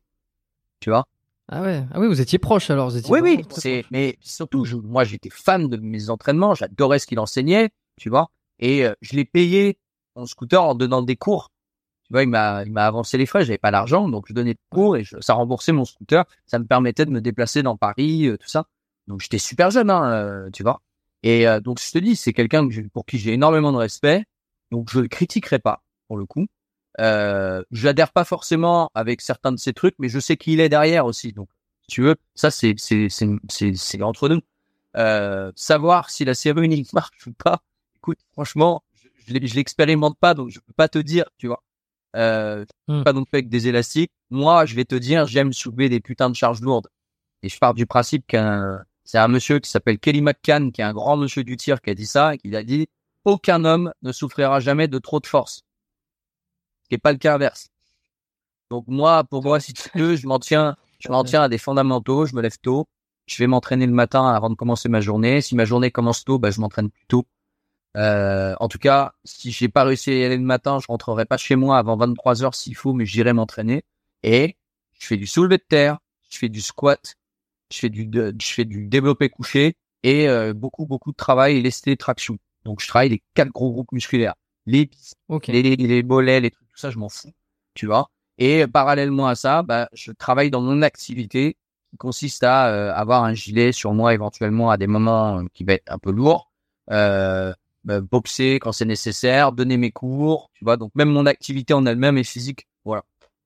Et euh, je fais hyper gaffe à ce que je bouffe et euh, je suis un peu chiant euh, au quotidien. Voilà. ok, bah, bah, écoute, ça fait ça fait un joli tour. Hein. Moi, je suis content d'avoir d'avoir couvert un petit peu tout ça. Je vais en finir avec les trois questions de fin qui vont être assez assez rapides, qui vont clôturer clôturer cet épisode. La première que j'aime bien poser, si on pouvait revenir 10 ans en arrière. Aujourd'hui, t'as quel âge? 40 39. 39, bon, je sais pas loin. Euh, donc à 30 ans, finalement, si on peut revenir euh, autour de 30 ans, c'est quoi le meilleur conseil que, euh, que Michael aurait eu besoin d'entendre? À 30 ans, donc 10 ans en arrière, le meilleur conseil, écoute, c'est bizarre ce que je vais te dire, c'est que je me, si j'avais dû me donner des conseils, je serais remonté un petit peu plus loin en arrière, parce qu'à 30 ans... Tu peux. Ouais, bah en gros, le meilleur conseil que je me serais donné... Euh, c'est d'être euh, je suis quelqu'un de pas patient du tout moi tu vois. Mais genre je suis connu pour être euh, euh nerveusement impatient tu vois. pour la pédagogie c'est c'est euh, c'est pas pédagogie c'est pas un souci puisque je je déroule mon truc et je suis habitué. Malgré tout je suis assez exigeant hein, dans, dans l'entraînement mais je parle c'est plutôt impatient vis-à-vis de moi-même en fait tu vois. Et mon rêve si tu veux tu sais ce que c'est c'est d'avoir la salle du temps dans dans Dragon Ball Z. Un an égale trois ans Là, tu me dis salle du temps, un an égale trois ans, je rentre maintenant dans la salle, sans problème.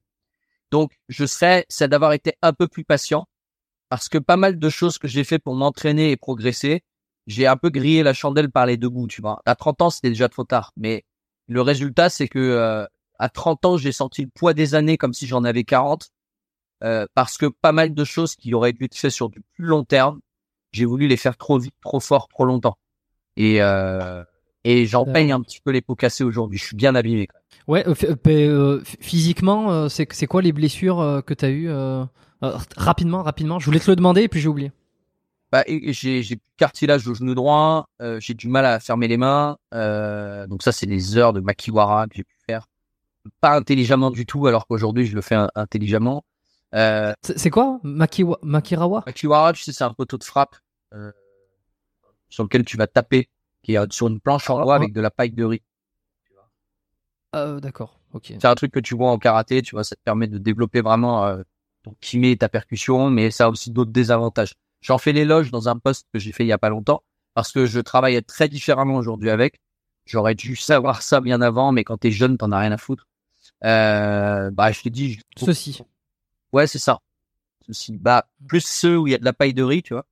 Ça, par exemple, c'est déjà plus intelligent avec un peu de cuir et de la mousse. Ça, alors, ça. Ouais, avec une planche, mais tu vois, c'est vraiment, euh, ça t'abîme bien les mains quand même. Ouais, je vois ça, ouais. Voilà, et multiples fractures, enfin des fractures euh, que j'ai pas identifiées comme des fractures, donc qui sont, qui se sont auto-résorbées, euh, mais du coup déplacées pour certaines. Euh, voilà. J'ai un dossier médical assez dense. Assez béton, ok. Ouais. Euh, bon, ben très bien. Alors, être être plus patient, euh, être être plus patient. Alors, c'est ça. Hein, c'est vraiment le, truc que tu veux donner. C'est ou alors faire les choses un peu avec un meilleur timing, ne pas trop précipiter. Donner le temps eu... en fait. Pas courir après le résultat euh, en boucle avec les conséquences. T'as eu alors parmi tous les modèles, les mentors que tu as eu, tu, tu t'en, as cité beaucoup. Est-ce que, dont Franck, euh, est-ce qu'il y en a un, soit qu'on a oublié de mentionner, soit qui est un petit peu parmi tous, euh, qui est le plus, euh, qui a été le plus important pour toi, un mentor, une influence, quelqu'un qui t'a, qui t'a vraiment euh, aiguillé, qui m'a vraiment beaucoup influencé. Et plus j'apprends à le connaître, plus c'est le cas.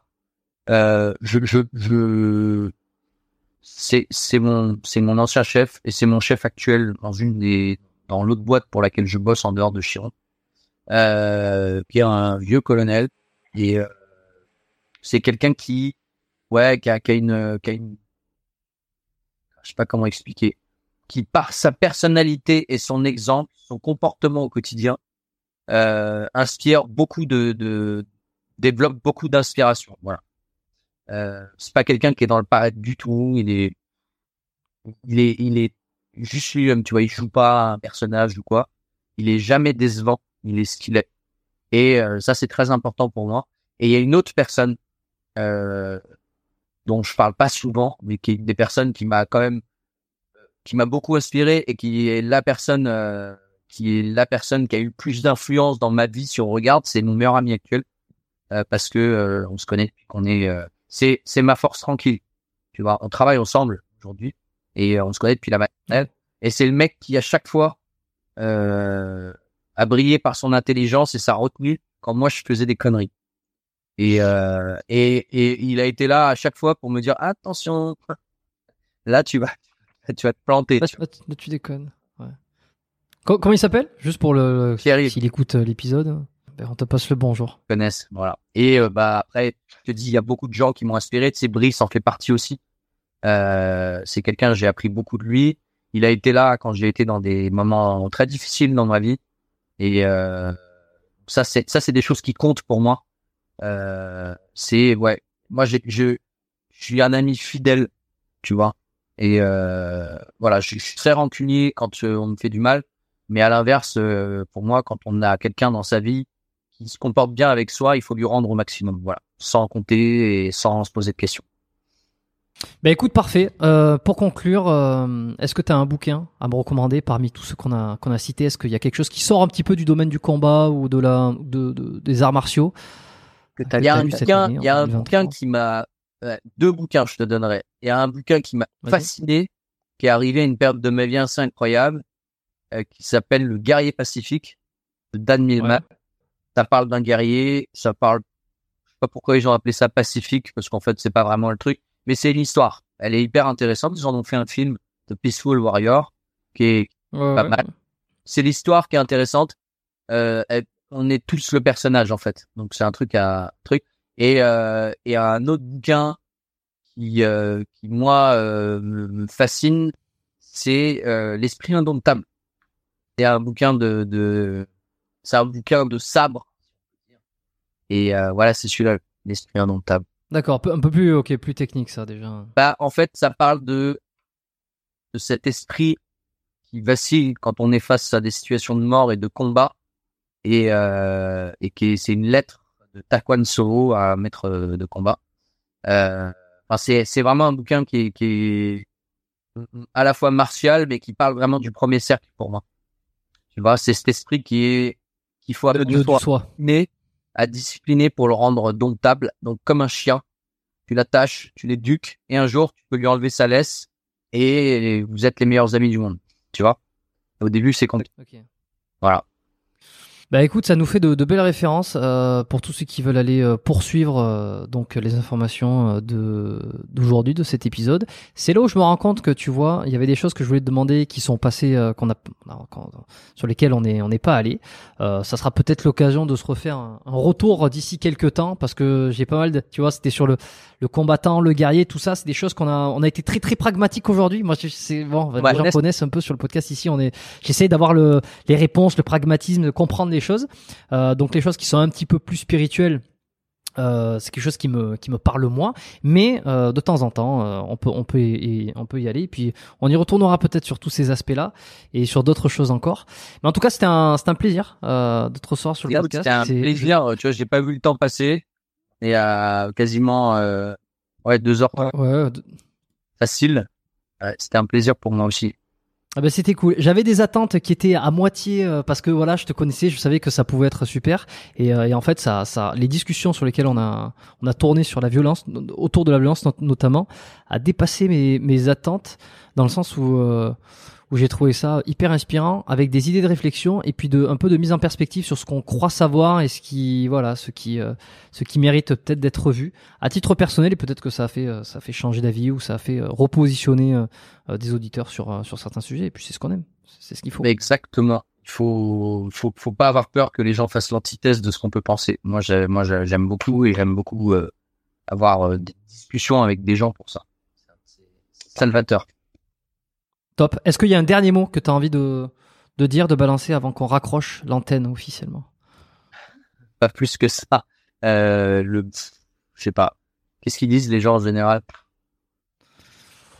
Pas grand chose. Ils donnent un dernier conseil, une dernière, une dernière, une, promo, une activité, quelque chose que tu as envie. D'ailleurs, tu vois, regarde, je, vais transformer la question. Est-ce que tu as une activité? Il y a quelque chose qui va sortir bientôt euh, sur, sur lesquels il serait intéressant de te suivre? Je, te, je laisserai ton, ton site web ou ton Insta ou tout ce qu'il faut en. Alors il y a, il y a la sortie là de mon couteau issu de la collaboration avec Bastinelli, Bastien Bastinelli qui est un formidable coutelier, euh, qui est sorti là. Euh, et en projet là, je suis sur un riposté, donc un troisième bouquin qui va être une synthèse des deux premiers plus d'autres choses. Euh, et ça c'est euh, en cours là, donc ça va pas tarder. Bon, je laisserai ton Insta, je sais que tu as un Linktree ou quoi, je verrai ce que je mets, mais allez, faire, dérouler la description et puis regardez ce qui s'y trouve. Euh, vous aurez peut-être la photo, la fameuse photo dont tu m'as mentionné, que j'ai pas oublié, faut que tu me l'envoies. Et puis, et euh, puis, les liens pour retrouver Mickaël. Je la retrouve et je te l'enverrai. Top. Merci à tous pour votre fidélité, toujours plus nombreux, toujours plus euh, à, commenter, toujours plus à dire euh, certains qui commentent absolument n'importe quoi, mais c'est pas grave, ça me fait rire, que ce soit sur les invités ou sur l'émission. Euh, et, beaucoup, beaucoup, une très très grande majorité commentent positivement, envoient des messages, partagent les épisodes. Et si vous avez trouvé ça un temps soit peu intéressant, au-delà de tout ce que je vous ai proposé de faire pendant les, petits meublages, vous pouvez aussi partager l'épisode auprès de, de, vos amis sur Instagram, taguez-moi, taguez, identifiez le euh, l'Instagram de Mika. Et puis on repartagera tout ça. Et comme ça on fait connaître l'émission, on fait connaître les propos, on fait connaître la personne. Et puis euh, comme ça tout le monde est content. On se retrouve lundi prochain, nouvel épisode, abonnez-vous au podcast, faites pas trop les cons. Et puis euh, et puis portez-vous bien, ciao.